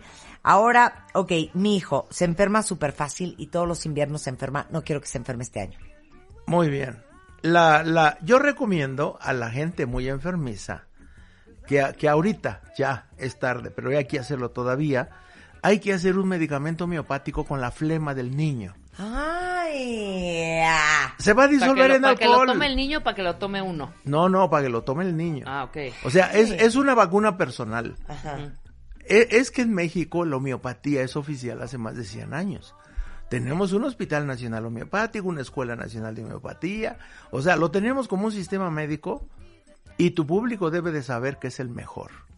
Es el más inofensivo, el de más alta eficacia. Y entonces la homeopatía tiene la maravilla de procesar como un medicamento el fluido donde están los microbios. O sea, un escupitajo, pues, la flema. Eso se disuelve en alcohol. O sea, en alcohol se deshacen los, los microbios, se Porque una vez dinamiza. me la hiciste. ajá. Sí, sí, hace tiempo, no te la has de haber tomado un día o dos. No, como 10. Como 10. Hay que tomarla por lo menos seis meses. O sea, ahorita pasar todo el invierno hasta marzo, abril. Y, y, y eso, eso es facilísimo. Es un procedimiento muy fácil y en México es oficial. Es, esa digamos que es la terapia más fácil de hacer. Ir con un homeópata a que le hagan un nosode de la flema del niño que se enferma. Ahora, pues no, no hay homeópata, no hacemos el nosode. Entonces, aquí hay que distinguir las edades. Un niño menor de un año no puede tomar miel de abeja. La miel de abeja viene, de- viene después del año de edad. Porque el sistema... Sí, el super... eh, eh, lo que pasa es que es un alimento demasiado complejo y tiene los pólenes de los árboles de toda la Mucha región. espora, ¿no? Mucha espora. Mucha, está lleno de esporas. Está lleno de esporas y todo tipo de microbios. Pero los microbios no se reproducen en la miel por la cantidad de azúcares. Pero si se la damos a un bebé, en la pancita del bebé sí se reproduce. Y por eso no se le da a un bebé antes del año de edad la miel. La miel es después del año de edad en que ya maduró el sistema inmunológico y va a matar las esporas que germinen de la miel. Bueno, esa es la primera precaución que hay que tener con la miel de abeja. Pero la Federación de, de- de Pediatría de Inglaterra, a partir del año de edad, recomienda, esto es muy importante para las cuentavientes, A ver. Una cucharadita cafetera o la mitad de una cucharadita cafetera rasa de miel todas las mañanas con la única salvedad de que sea miel de la región para que tenga los granos de polen de los árboles que respira la criatura. Cuando la mamá amamanta, le pasa todo el sistema inmune al bebé, le da protección inmunológica y el bebé no se enferma, mientras esté amamantando.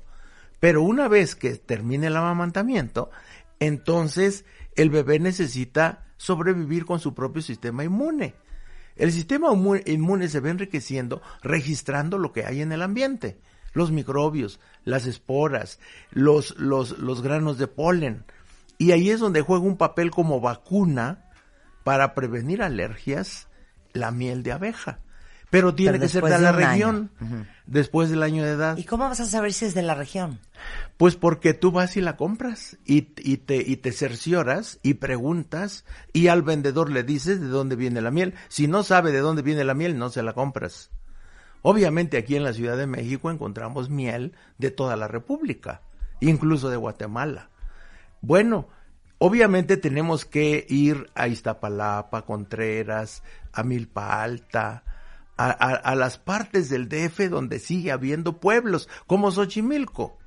En Xochimilco hay varios apiarios. Entonces va uno a Xochimilco, averiguas dónde venden miel Y, y claro, tú preguntas, oiga, y aquí tienen los apiarios y los cajones, y oiga, y, y ya que te cercioraste de que si es miel de Xochimilco, le compras la miel, te la llevas para tu casa. Es la mitad de una cucharadita cafetera a cada niño de la casa para fortalecer las defens- defensas y prevenir las alergias que ahorita más de la cuarta parte de los niños sufre de alergias. 100%. Pero después de los dos años. Después de los dos Digo, años. del, del primer año. Del primer año. Del primer sí. año, sí. Con eso se previene. La miel. Y ya no va a haber alergias. Ahora, el niño necesita, obviamente, la vitamina C se la pasa a la mamá a través de la leche materna. Pero, si no amamanta, pues le tiene que dar fruta fresca, verduras frescas. Al principio machacadas, licuadas, para que tenga vitamina C. Porque un niño que no recibe vitamina C, pues va a ser un niño que va a tener- enfermarse frecuentemente y que va a tener sangrados, sangrados de las encías, de la nariz, de la garganta. Y es muy triste ver un niño enfermo, sangrando nomás cada que tose por falta de vitamina C. Y por eso hay que darle su, su, a- su agua de limón que acostumbra la mamá. Pero ahí está una lista de, de 30 plantas para que, para que escoja otras frutas. Obviamente, cuando se comienza con un niño chiquito con alimentos que nunca ha comido, al principio se le da una probadita, una probadita de cada alimento, para que su sistema lo registre y desarrolle adaptación. Y porque si le damos un licuado de una cucharada de almendras por primera vez a un niño de un año, pues obviamente lo podemos intoxicar. Claro. O sea, es una probadita, es la punta de una almendra, es una jonjolí, y uno por uno, probaditas poco a poco. Igual con las frutas y igual con las verduras. Eso hace que el niño, pues lo tengas listo para ser un, un super niño saludable, hasta que le das comida procesada. Las Y ahí comidas todo procesadas. se descompone. Ahí todo se descompone. Porque, porque todas las comidas procesadas, para que duren, para que duren en la bolsa, en la lata, en el anaquel, en la bodega, lo refinan. Le quitan toda la parte, toda la parte, eh, eh, digamos, orgánica. Y dejan, dejan el azúcar blanca, la harina blanca, alimentos refinados. Y todos esos alimentos van a durar mucho más tiempo en la bolsita, pero nutricionalmente, pues, pues perdieron más de la mitad de sus componentes. Por eso yo siempre recomiendo alimentos naturales. Claro.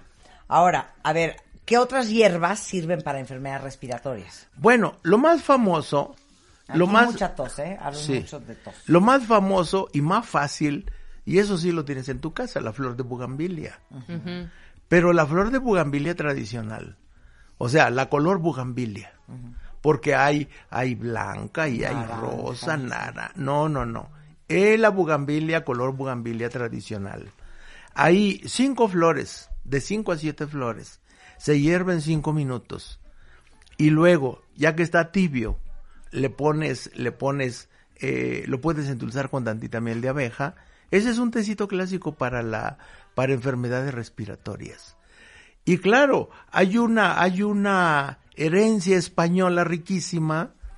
El, la, la fórmula magistral para enfermedades respiratorias, ahí les va.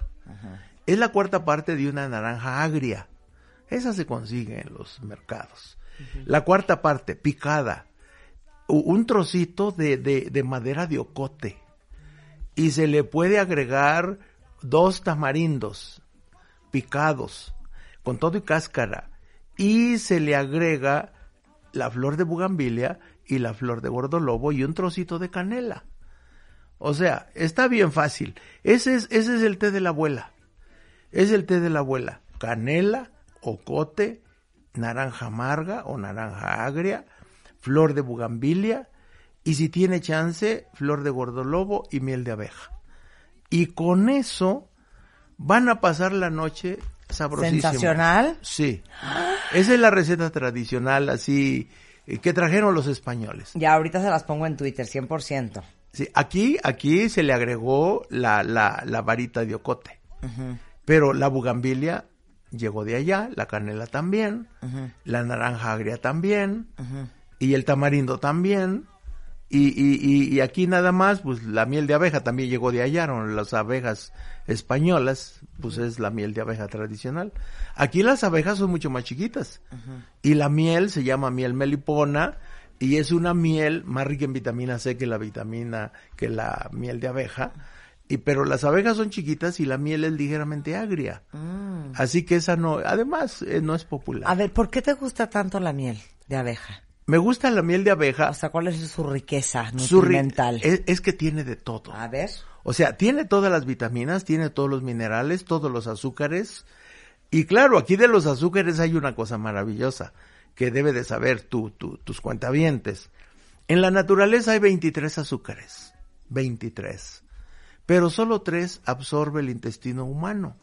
Solo absorbe la glucosa, la fructosa y la lactosa. La lactosa pues es el azúcar de la leche, así que pues ahí no hay problema. La lactancia. Pero quedan dos azúcares, glucosa y fructosa. Pero en la naturaleza hay otros 20 azúcares que le dan sabor a los alimentos. Cuando tú te comes una tuna, te estás comiendo 12 azúcares, pero muy poquita glucosa, 7%, y 90% fructosa. Así que puedes comer una fruta muy dulce y no te va a subir la glucosa, porque no tiene glucosa. Pero tiene otros 12 azúcares. Pero bueno, esas son otras historias que ya podemos platicar más adelante.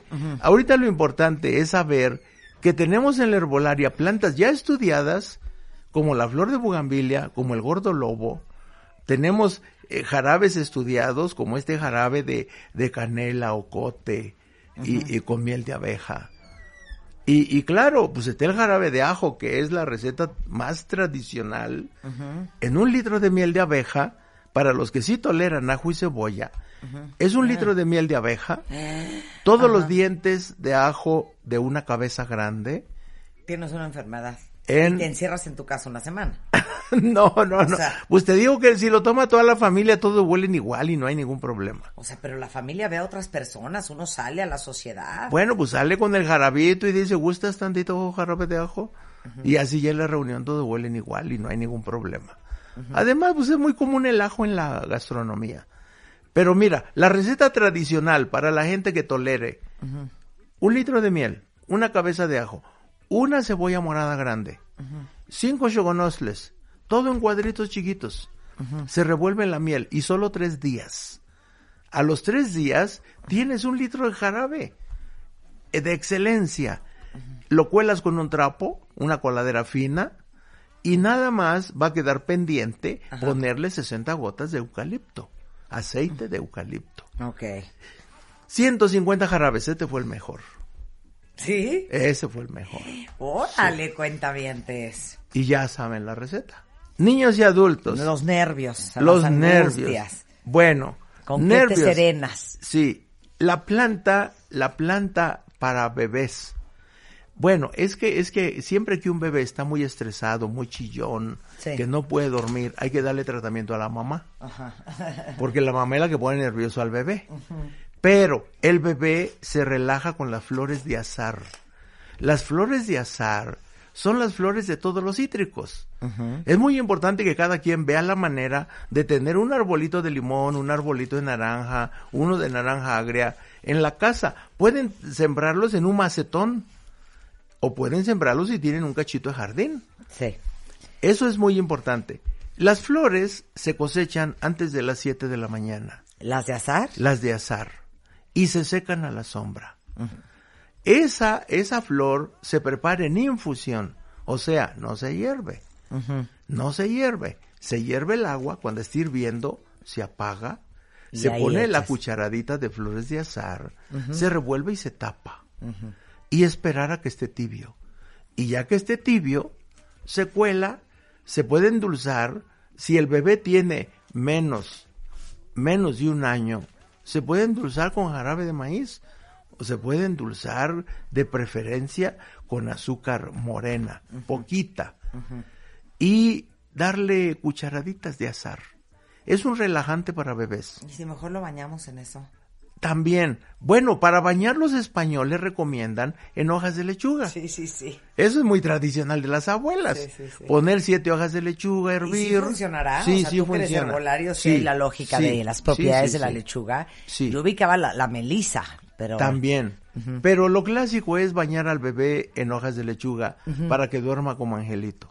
Sí. Y la mamá debe de tomar algo calmante nervioso. Claro, lo mejor, si está amamantando, no se recomienda que tome nada.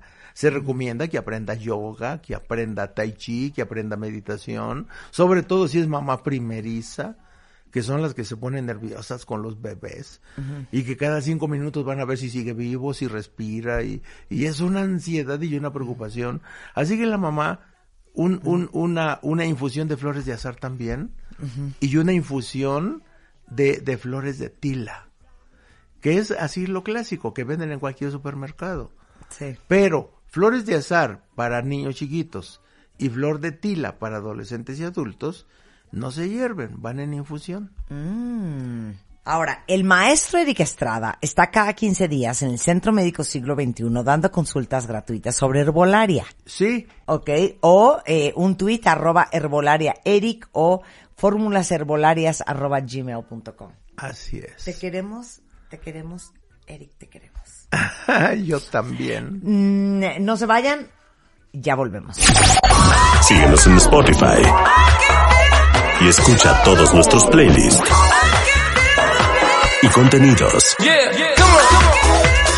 Búscanos como Marta de Baile. Oigan, está con nosotros una de las personas con quien más disfruto platicar. Ángeles Walder viene desde España y con ella siempre hemos hablado del tema de la des- Descodificación biológica. Te amo, gracias, hija. Descodificación biológica. Ella es, de hecho, el directora del Instituto Ángeles Walder eh, de Descodificación Biológica. Y básicamente, hoy vamos a hablar de todos los que traen broncas de pareja. Vamos a aprender desde la descodificación biológica, desde por qué se forman las parejas. O sea, por qué acabamos con la fulana o con el fulano con que estamos hoy. Eh, ¿Y cómo es que las relaciones se descomponen? ¿Por qué si todo iba bien, no entendemos, esto fue gradual, qué día comenzó todo a, a derrumbarse, qué pasó? Y para empezar, para todos los que en su vida han oído descodificación biológica, dales en 30 segundos el glosario. Es una herramienta que Ajá. nos sirve para encontrar los puntos de conflicto que tú no has visto. Por ejemplo, si O viene sea- alguien con un tema de pareja Sí. y, y trae un problema físico, alguien viene con un problema de vagina, una Sí. infección, Sí. nosotros lo primero que tenemos en cabeza pensar es, vale, conflicto biológico de pareja. Y con la descodificación, como herramienta, vamos a ayudarle a encontrar dónde comenzó esa historia, ese problema. Y por eso es tan interesante de O poder sea, es mirar. entender, Ángeles, Entender. qué nos quiere decir nuestro cuerpo Exactamente, por eso es el arte con las manifestaciones físicas. Claro, exacto. Porque obviamente, si ustedes han oído de metafísica, se explica que todo lo que representa o, o- o- o muestra el cuerpo físico viene de una emoción. Siempre miramos la psique, o sea, la manera de responder ante los eventos, no es una historia, es como tú respondes ante esa historia, las emociones que se cargan en ese instante, la reacción que hay en el cerebro y por eso a veces nos duele la cabeza y la descarga que hace el cuerpo. Entonces, cada, cada mensaje que te da el cuerpo trae un código por detrás que tú eres capaz de leer si sabes escucharte. Claro. Eh, ¿Te acuerdas el libro de mm, Heal Your Body de Louise L. Hay? Sí. Es un poco eso, ¿no? Mm, yo te diría que no. Mm, Me ¿No? encanta el trabajo que ella hizo y cómo estimuló a todo el mundo a que se quisieran, pero la descodificación biológica se basa en la biología, en la función del órgano. Si la vagina y el cuello del útero sirven para el contacto en el momento de la penetración, Ajá. Eh, no van a tener un problema de no me siento sexualmente atractiva, no, van a tener un problema precisamente de frustración sexual o afectiva. O sea, no es eh, algo, una idea metafórica, sino que es la biología y eso A es ver, lo que vamos a ver, buscar. de- A ver, si con este ejemplo lo- me, me queda más claro. Si me duele la rodilla derecha y siempre padezco de la rodilla derecha, no de la izquierda. Y eres diestra. Ajá, y soy diestra, claro. ¿Eso qué? Ahí te estás sometiendo. Tienes la sensación de que te doblegan con un peso, porque es para lo que sirve la rodilla. La función es permitir el que se articule un segmento y poder dar un paso. Pero si a ti te hacen bajar porque te estás sometiendo a algo que no quieres, tienes muchas posibilidades en tu cuerpo de sacarlo, pero con esa sensación es la rodilla. Y sobre todo con la noción de obli es una obligación. Y no la izquierda. Y no la izquierda. La izquierda sería me impiden ir en una dirección que yo quiero. O sea, quiero ir hacia algún Sí, lado, sí, sí, pero lo tengo impedido. En cambio, aquí me siento obligado, no puedo. Y por eso tantos adolescentes sufren de las rodillas, porque su papá, su mamá o el propio sistema escolar les obliga o y se yo sienten obligados. decir, no, Ángeles, no seas payasa. Los adolescentes sufren de las rodillas porque es parte del proceso de crecimiento óseo de una persona. También, también podría ser, pero Ajá. súmale a eso que no todos los adolescentes tienen dolores de rodillas. Claro. Y mm, el que lo tiene, vete a buscar si siente que en casa tiene que hacer exactamente lo que le dicen. Ordena la habitación, ve a estudiar tal, haz deporte, no dejes de tocar el piano que tu abuelito lo hacía. O sea, cumplir. Y llega un momento en que el chico dice, yo esto que veo aquí no lo quiero. Por eso adolece, por eso sufre, por eso tiene dolor. Claro. Porque lo que ve no lo quiere y lo que realmente quisiera tener no lo tiene. Claro. Ahora vamos al tema de pareja, porque hemos hablado con Ángeles sobre el peso, sobre diferentes enfermedades, pero nunca hemos hablado contigo de la descodificación biológica desde el punto de vista de la pareja. A ver, empecemos con el, es que nunca tuve suerte en el amor. Si nunca has tenido, es porque has pensado que esto es una lotería. Y la verdad que la vida no es que sea una lotería. Te presenta lo que tú necesitas para evolucionar. ¿Y qué ocurre? Que con esa pareja has aprendido lo que tenías que aprender. Y cuando se ha llegado al nivel máximo, has cortado. Ya está, no hay más. El que aguanta más, lo único que hace es estirar del elástico. Y al final el elástico está todo flojito. O sea que, ¿para qué vas a seguir con alguien? Con quien ya has cubierto tu cuota. ¿Y por qué cubres la cuota? Qué fuerte lo que acaba de decir Ángeles, cuenta bien, Lo del elástico nada más. No, lo de cubrir tu cuota. Sí. O sea, es como ya haberte graduado de Matemáticas 1 y seguir neciándole al maestro que quieres volver a entrar a Matemáticas 1. Y te va a decir, hija, no, ya te graduaste. Pasa. O como cuando un psicólogo te da de alta y dice, no, es que yo quiero seguir viniendo a terapia a seguir hablando del mismo tema. Claro. Ya, done. Thank you. Next. Sí, es que el next es responsabilidad en la vida, es darte cuenta de cuáles son tus limitaciones, cuáles son tus capacidades, cuáles son tus necesidades a nivel de sentimientos, de emociones, de, de vida en sí, qué es lo que tú necesitas en el día a día. Porque muchas veces estamos en referencia a papá, a mamá, sí. a, a tener que cubrir un rol y nos ubicamos en un lugar que no nos corresponde. O sea, si yo lo único que quiero es estar mirando todavía la relación de papá y mamá y es gente que te dice, oye, es que no sé cómo se aguantan y a ti no te interesa, tus padres viven juntos, sí, Sí. llevan 70 años peleándose, sí, pues déjalos, que sigan, que hagan su vida, pero quien tiene que hacer la suya eres tú. Entonces muchas veces estamos en referencia a papá, a mamá, a lo que nos faltó o a las heridas del pasado. Por ejemplo, estamos en, en unión con esa idea de que no he hecho el duelo de todos los abandonos que he vivido y le hago pagar a mi pareja que sea quien me cubra todas mis necesidades pasadas y tenemos una dependencia emocional ante el abandono. El otro solo puede estar como vaca lechera dándome todo el día y no puede ser. Y sea hombre o mujer, cada uno tiene que ser un adulto responsable. Por eso la mayor parte de las veces, cuando se cubre un ciclo de pareja, cuando ya está el tope, avanza a otra cosa. Claro, ahora, nada más porque nosotros aprendemos aquí por repetición.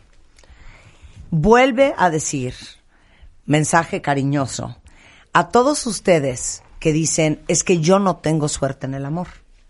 La tienes. Todos tenemos la suerte de poder enamorarnos. Enamorarnos significa ver a alguien, sentir chispas por todo el cuerpo y lanzarte como si fueras elefante por tobogán, ¿sabes? Allá vamos y, y vas a parar muchas veces a, a estrellarte. Pero todos tenemos la posibilidad de enamorarnos. Entonces, Solo cada vez depende... que tengas la tentación de decir, no, hija, es que yo no tengo suerte en el amor, No, no. ¿por qué debemos de sustituir esas palabras? porque tienes la posibilidad de enamorarte como siete veces fuerte y después todas las que quieras así suavecito. Pero de esas de intensidad que se te suben todas las hormonas y que el cuerpo se vuelve loco y que estás tres años cegado porque no ves absolutamente nada más, la tienes. Solo tienes que sanarte. Solo tienes que ver cuáles son tus problemitas para no pasárselas al otro. Y sí que tienes la posibilidad de encontrar gente, pero sal de donde estás metido. Claro. Y ves a un lugar donde puedas encontrar. Sí, sí. No, no, seguramente en el, bueno, en estas redes sí. que hay, encuentras lo que no quiso nadie por ahí y entonces está lo peor de lo peor muchas veces y tienes una, dos, tres, cinco reuniones y acabas diciendo ¿para qué sigo yendo a estos lugares si no, no voy a, a encontrar nada más? Pues si te has dado cuenta de eso, vete a otro espacio, haz cursos, encuéntrate con gente, ves a reuniones, a conferencias, platica con alguien. Es que yo el otro día puse un post que decía, en vez de estar enfocando toda tu energía y tu tiempo en encontrar la pareja perfecta, mejor invierte ese tiempo en convertirte en una pareja perfecta, en Fenomenal. pulirte como persona. Maravilloso. Lo demás va a suceder por Exacto. añadidura. Es que lo demás viene. Viene solo. Pero no, es lo que te digo, no puedes estar sufriendo por los rechazos que has vivido en tu vida, con rencores porque otras parejas te han hecho esto y lo otro. Porque una pareja es el 50%. O sea, lo que le estás achacando al otro, no lo estás mirando en ti. Más vale que empieces por reorganizar tu vida y ver cómo puedes dejar que las cosas fluyan. No estés pendiente de pareja. Sobre todo cuando estás pendiente es cuando no aparece. La- ahora, desde el punto de vista de descodificación biológica, ¿cómo se forman las parejas? Se forman por diferentes motivos. Por un lado, ¿qué vocación tienes? ¿A ti te gustaría tener familia? Hay niños o niñas que de chiquitines dicen, ¿de mayor qué quieres ser, papá o mamá?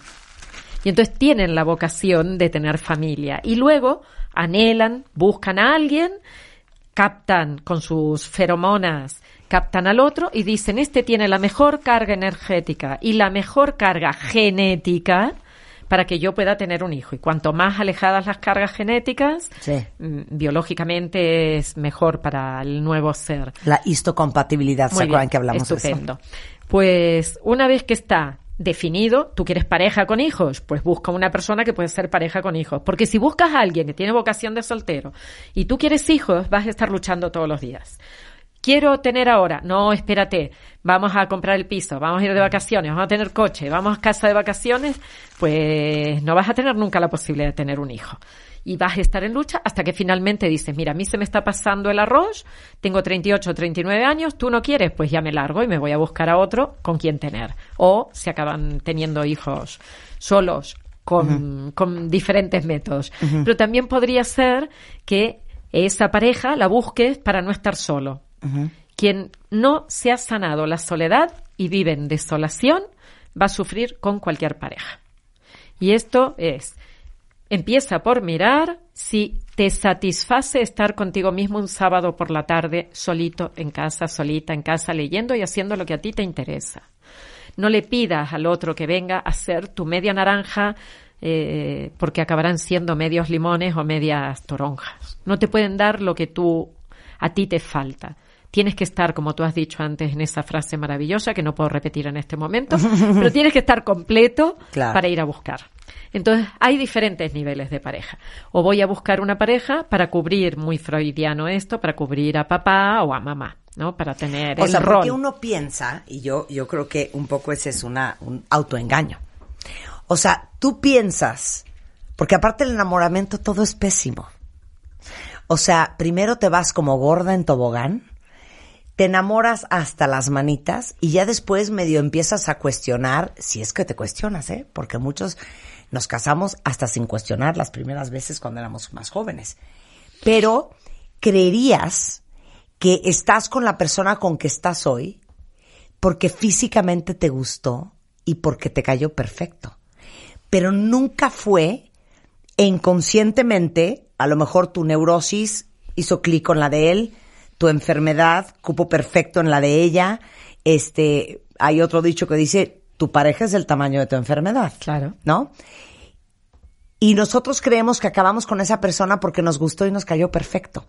Pero el subconsciente es bien sabio y desde muy temprano yo creo que ambos empiezan a jugar un juego a ver si embonas y si te sigue la corriente el otro, está perfecto. Las patologías embonan sensacional. ¿Me explico? Yo te diría, el árbol genealógico es- es compatible entre sí en una pareja. O sea, a mí me parece que me encuentro con alguien y flash, me enamoró su físico, su olor, su cara, la manera de hablar y eso es lo romántico, eso es lo de violín. Pero a partir de aquí, inconscientemente, como tú dices, los árboles se han unido y lo que yo traigo con mi historia, lo que traigo con, con a- ahí cargando de mi abuelita, por ejemplo, mi bisabuela fue casada, casada por su padre con 14 años con un hombre de 48 viudo que tenía cinco hijos. Esto es real. Con 14 años, una mujer la dan a un hombre de 48. Imagínate lo que fue su historia. O eh, han habido un montón de, de muertos en el, en el árbol, muertos de hombres, parejas, Sí, jóvenes sí. o mujeres que pierden los hijos en el parto y se mueren jóvenes.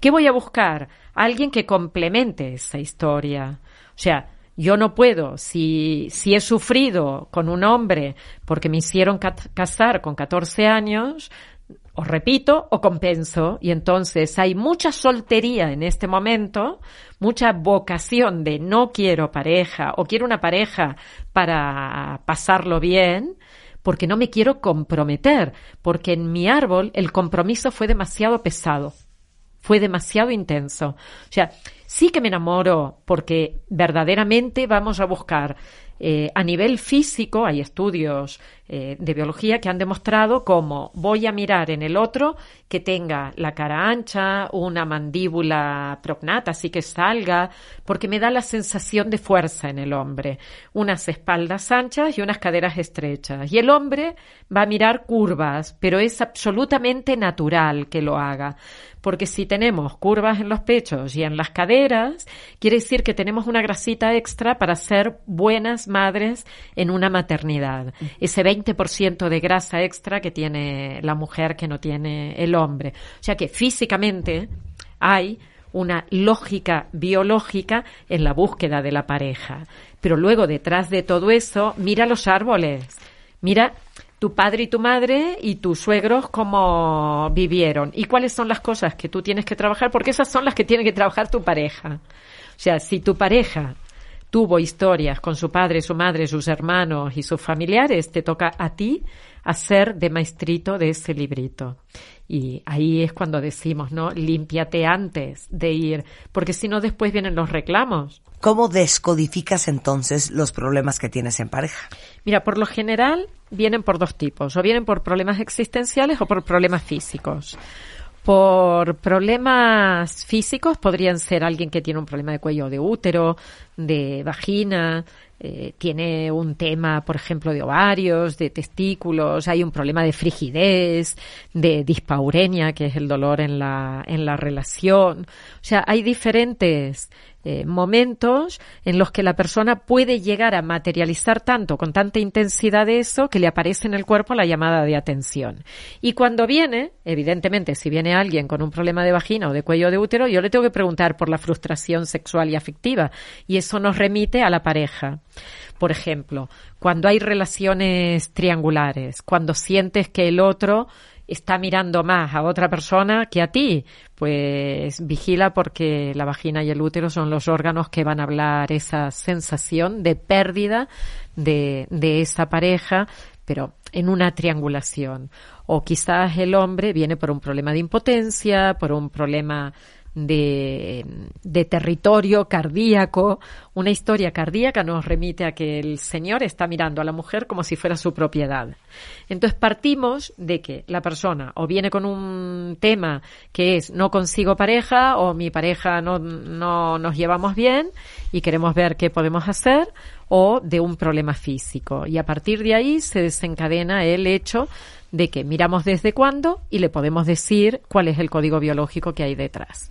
Y empezamos a trabajar con las sensaciones corporales. Para dejar de caer en relaciones infelices, para empezar a entender y a descodificar tu biología, a eso viene Ángeles de España bastante seguido, no solamente a México, está en Argentina, va a Chile, ahora va a estar en Colombia. En Miami. En Miami. Muchas gracias. Un abrazo a ti. Ángeles, un Gracias. placer tenerte aquí como siempre. Con esto nos vamos, cuenta bien, no se vayan ustedes, hay mucho más el resto de la tarde en W Radio. De hecho, después del corte, Carlos Loret con todo lo que ha pasado en México y en el mundo. En Así las Cosas, emisión de la tarde, solo en W Radio. Espejito, espejito. Este mes, en Revista MOA, el narcisismo. ¿Cómo saber si eres o estás rodeado de ellos? Más la guía infalible para navegarlos o decirles bye bye. Además, si te cuesta en el alma pedir perdón, te decimos por qué te conviene hacerlo, pero ya. Y tenemos a tu mejor aliado para cambiar tu mente, el efecto placebo. MOA Noviembre. Más de 100 páginas para celebrarnos a nosotros mismos y nuestras 80 ediciones. Una de Marta de Baile.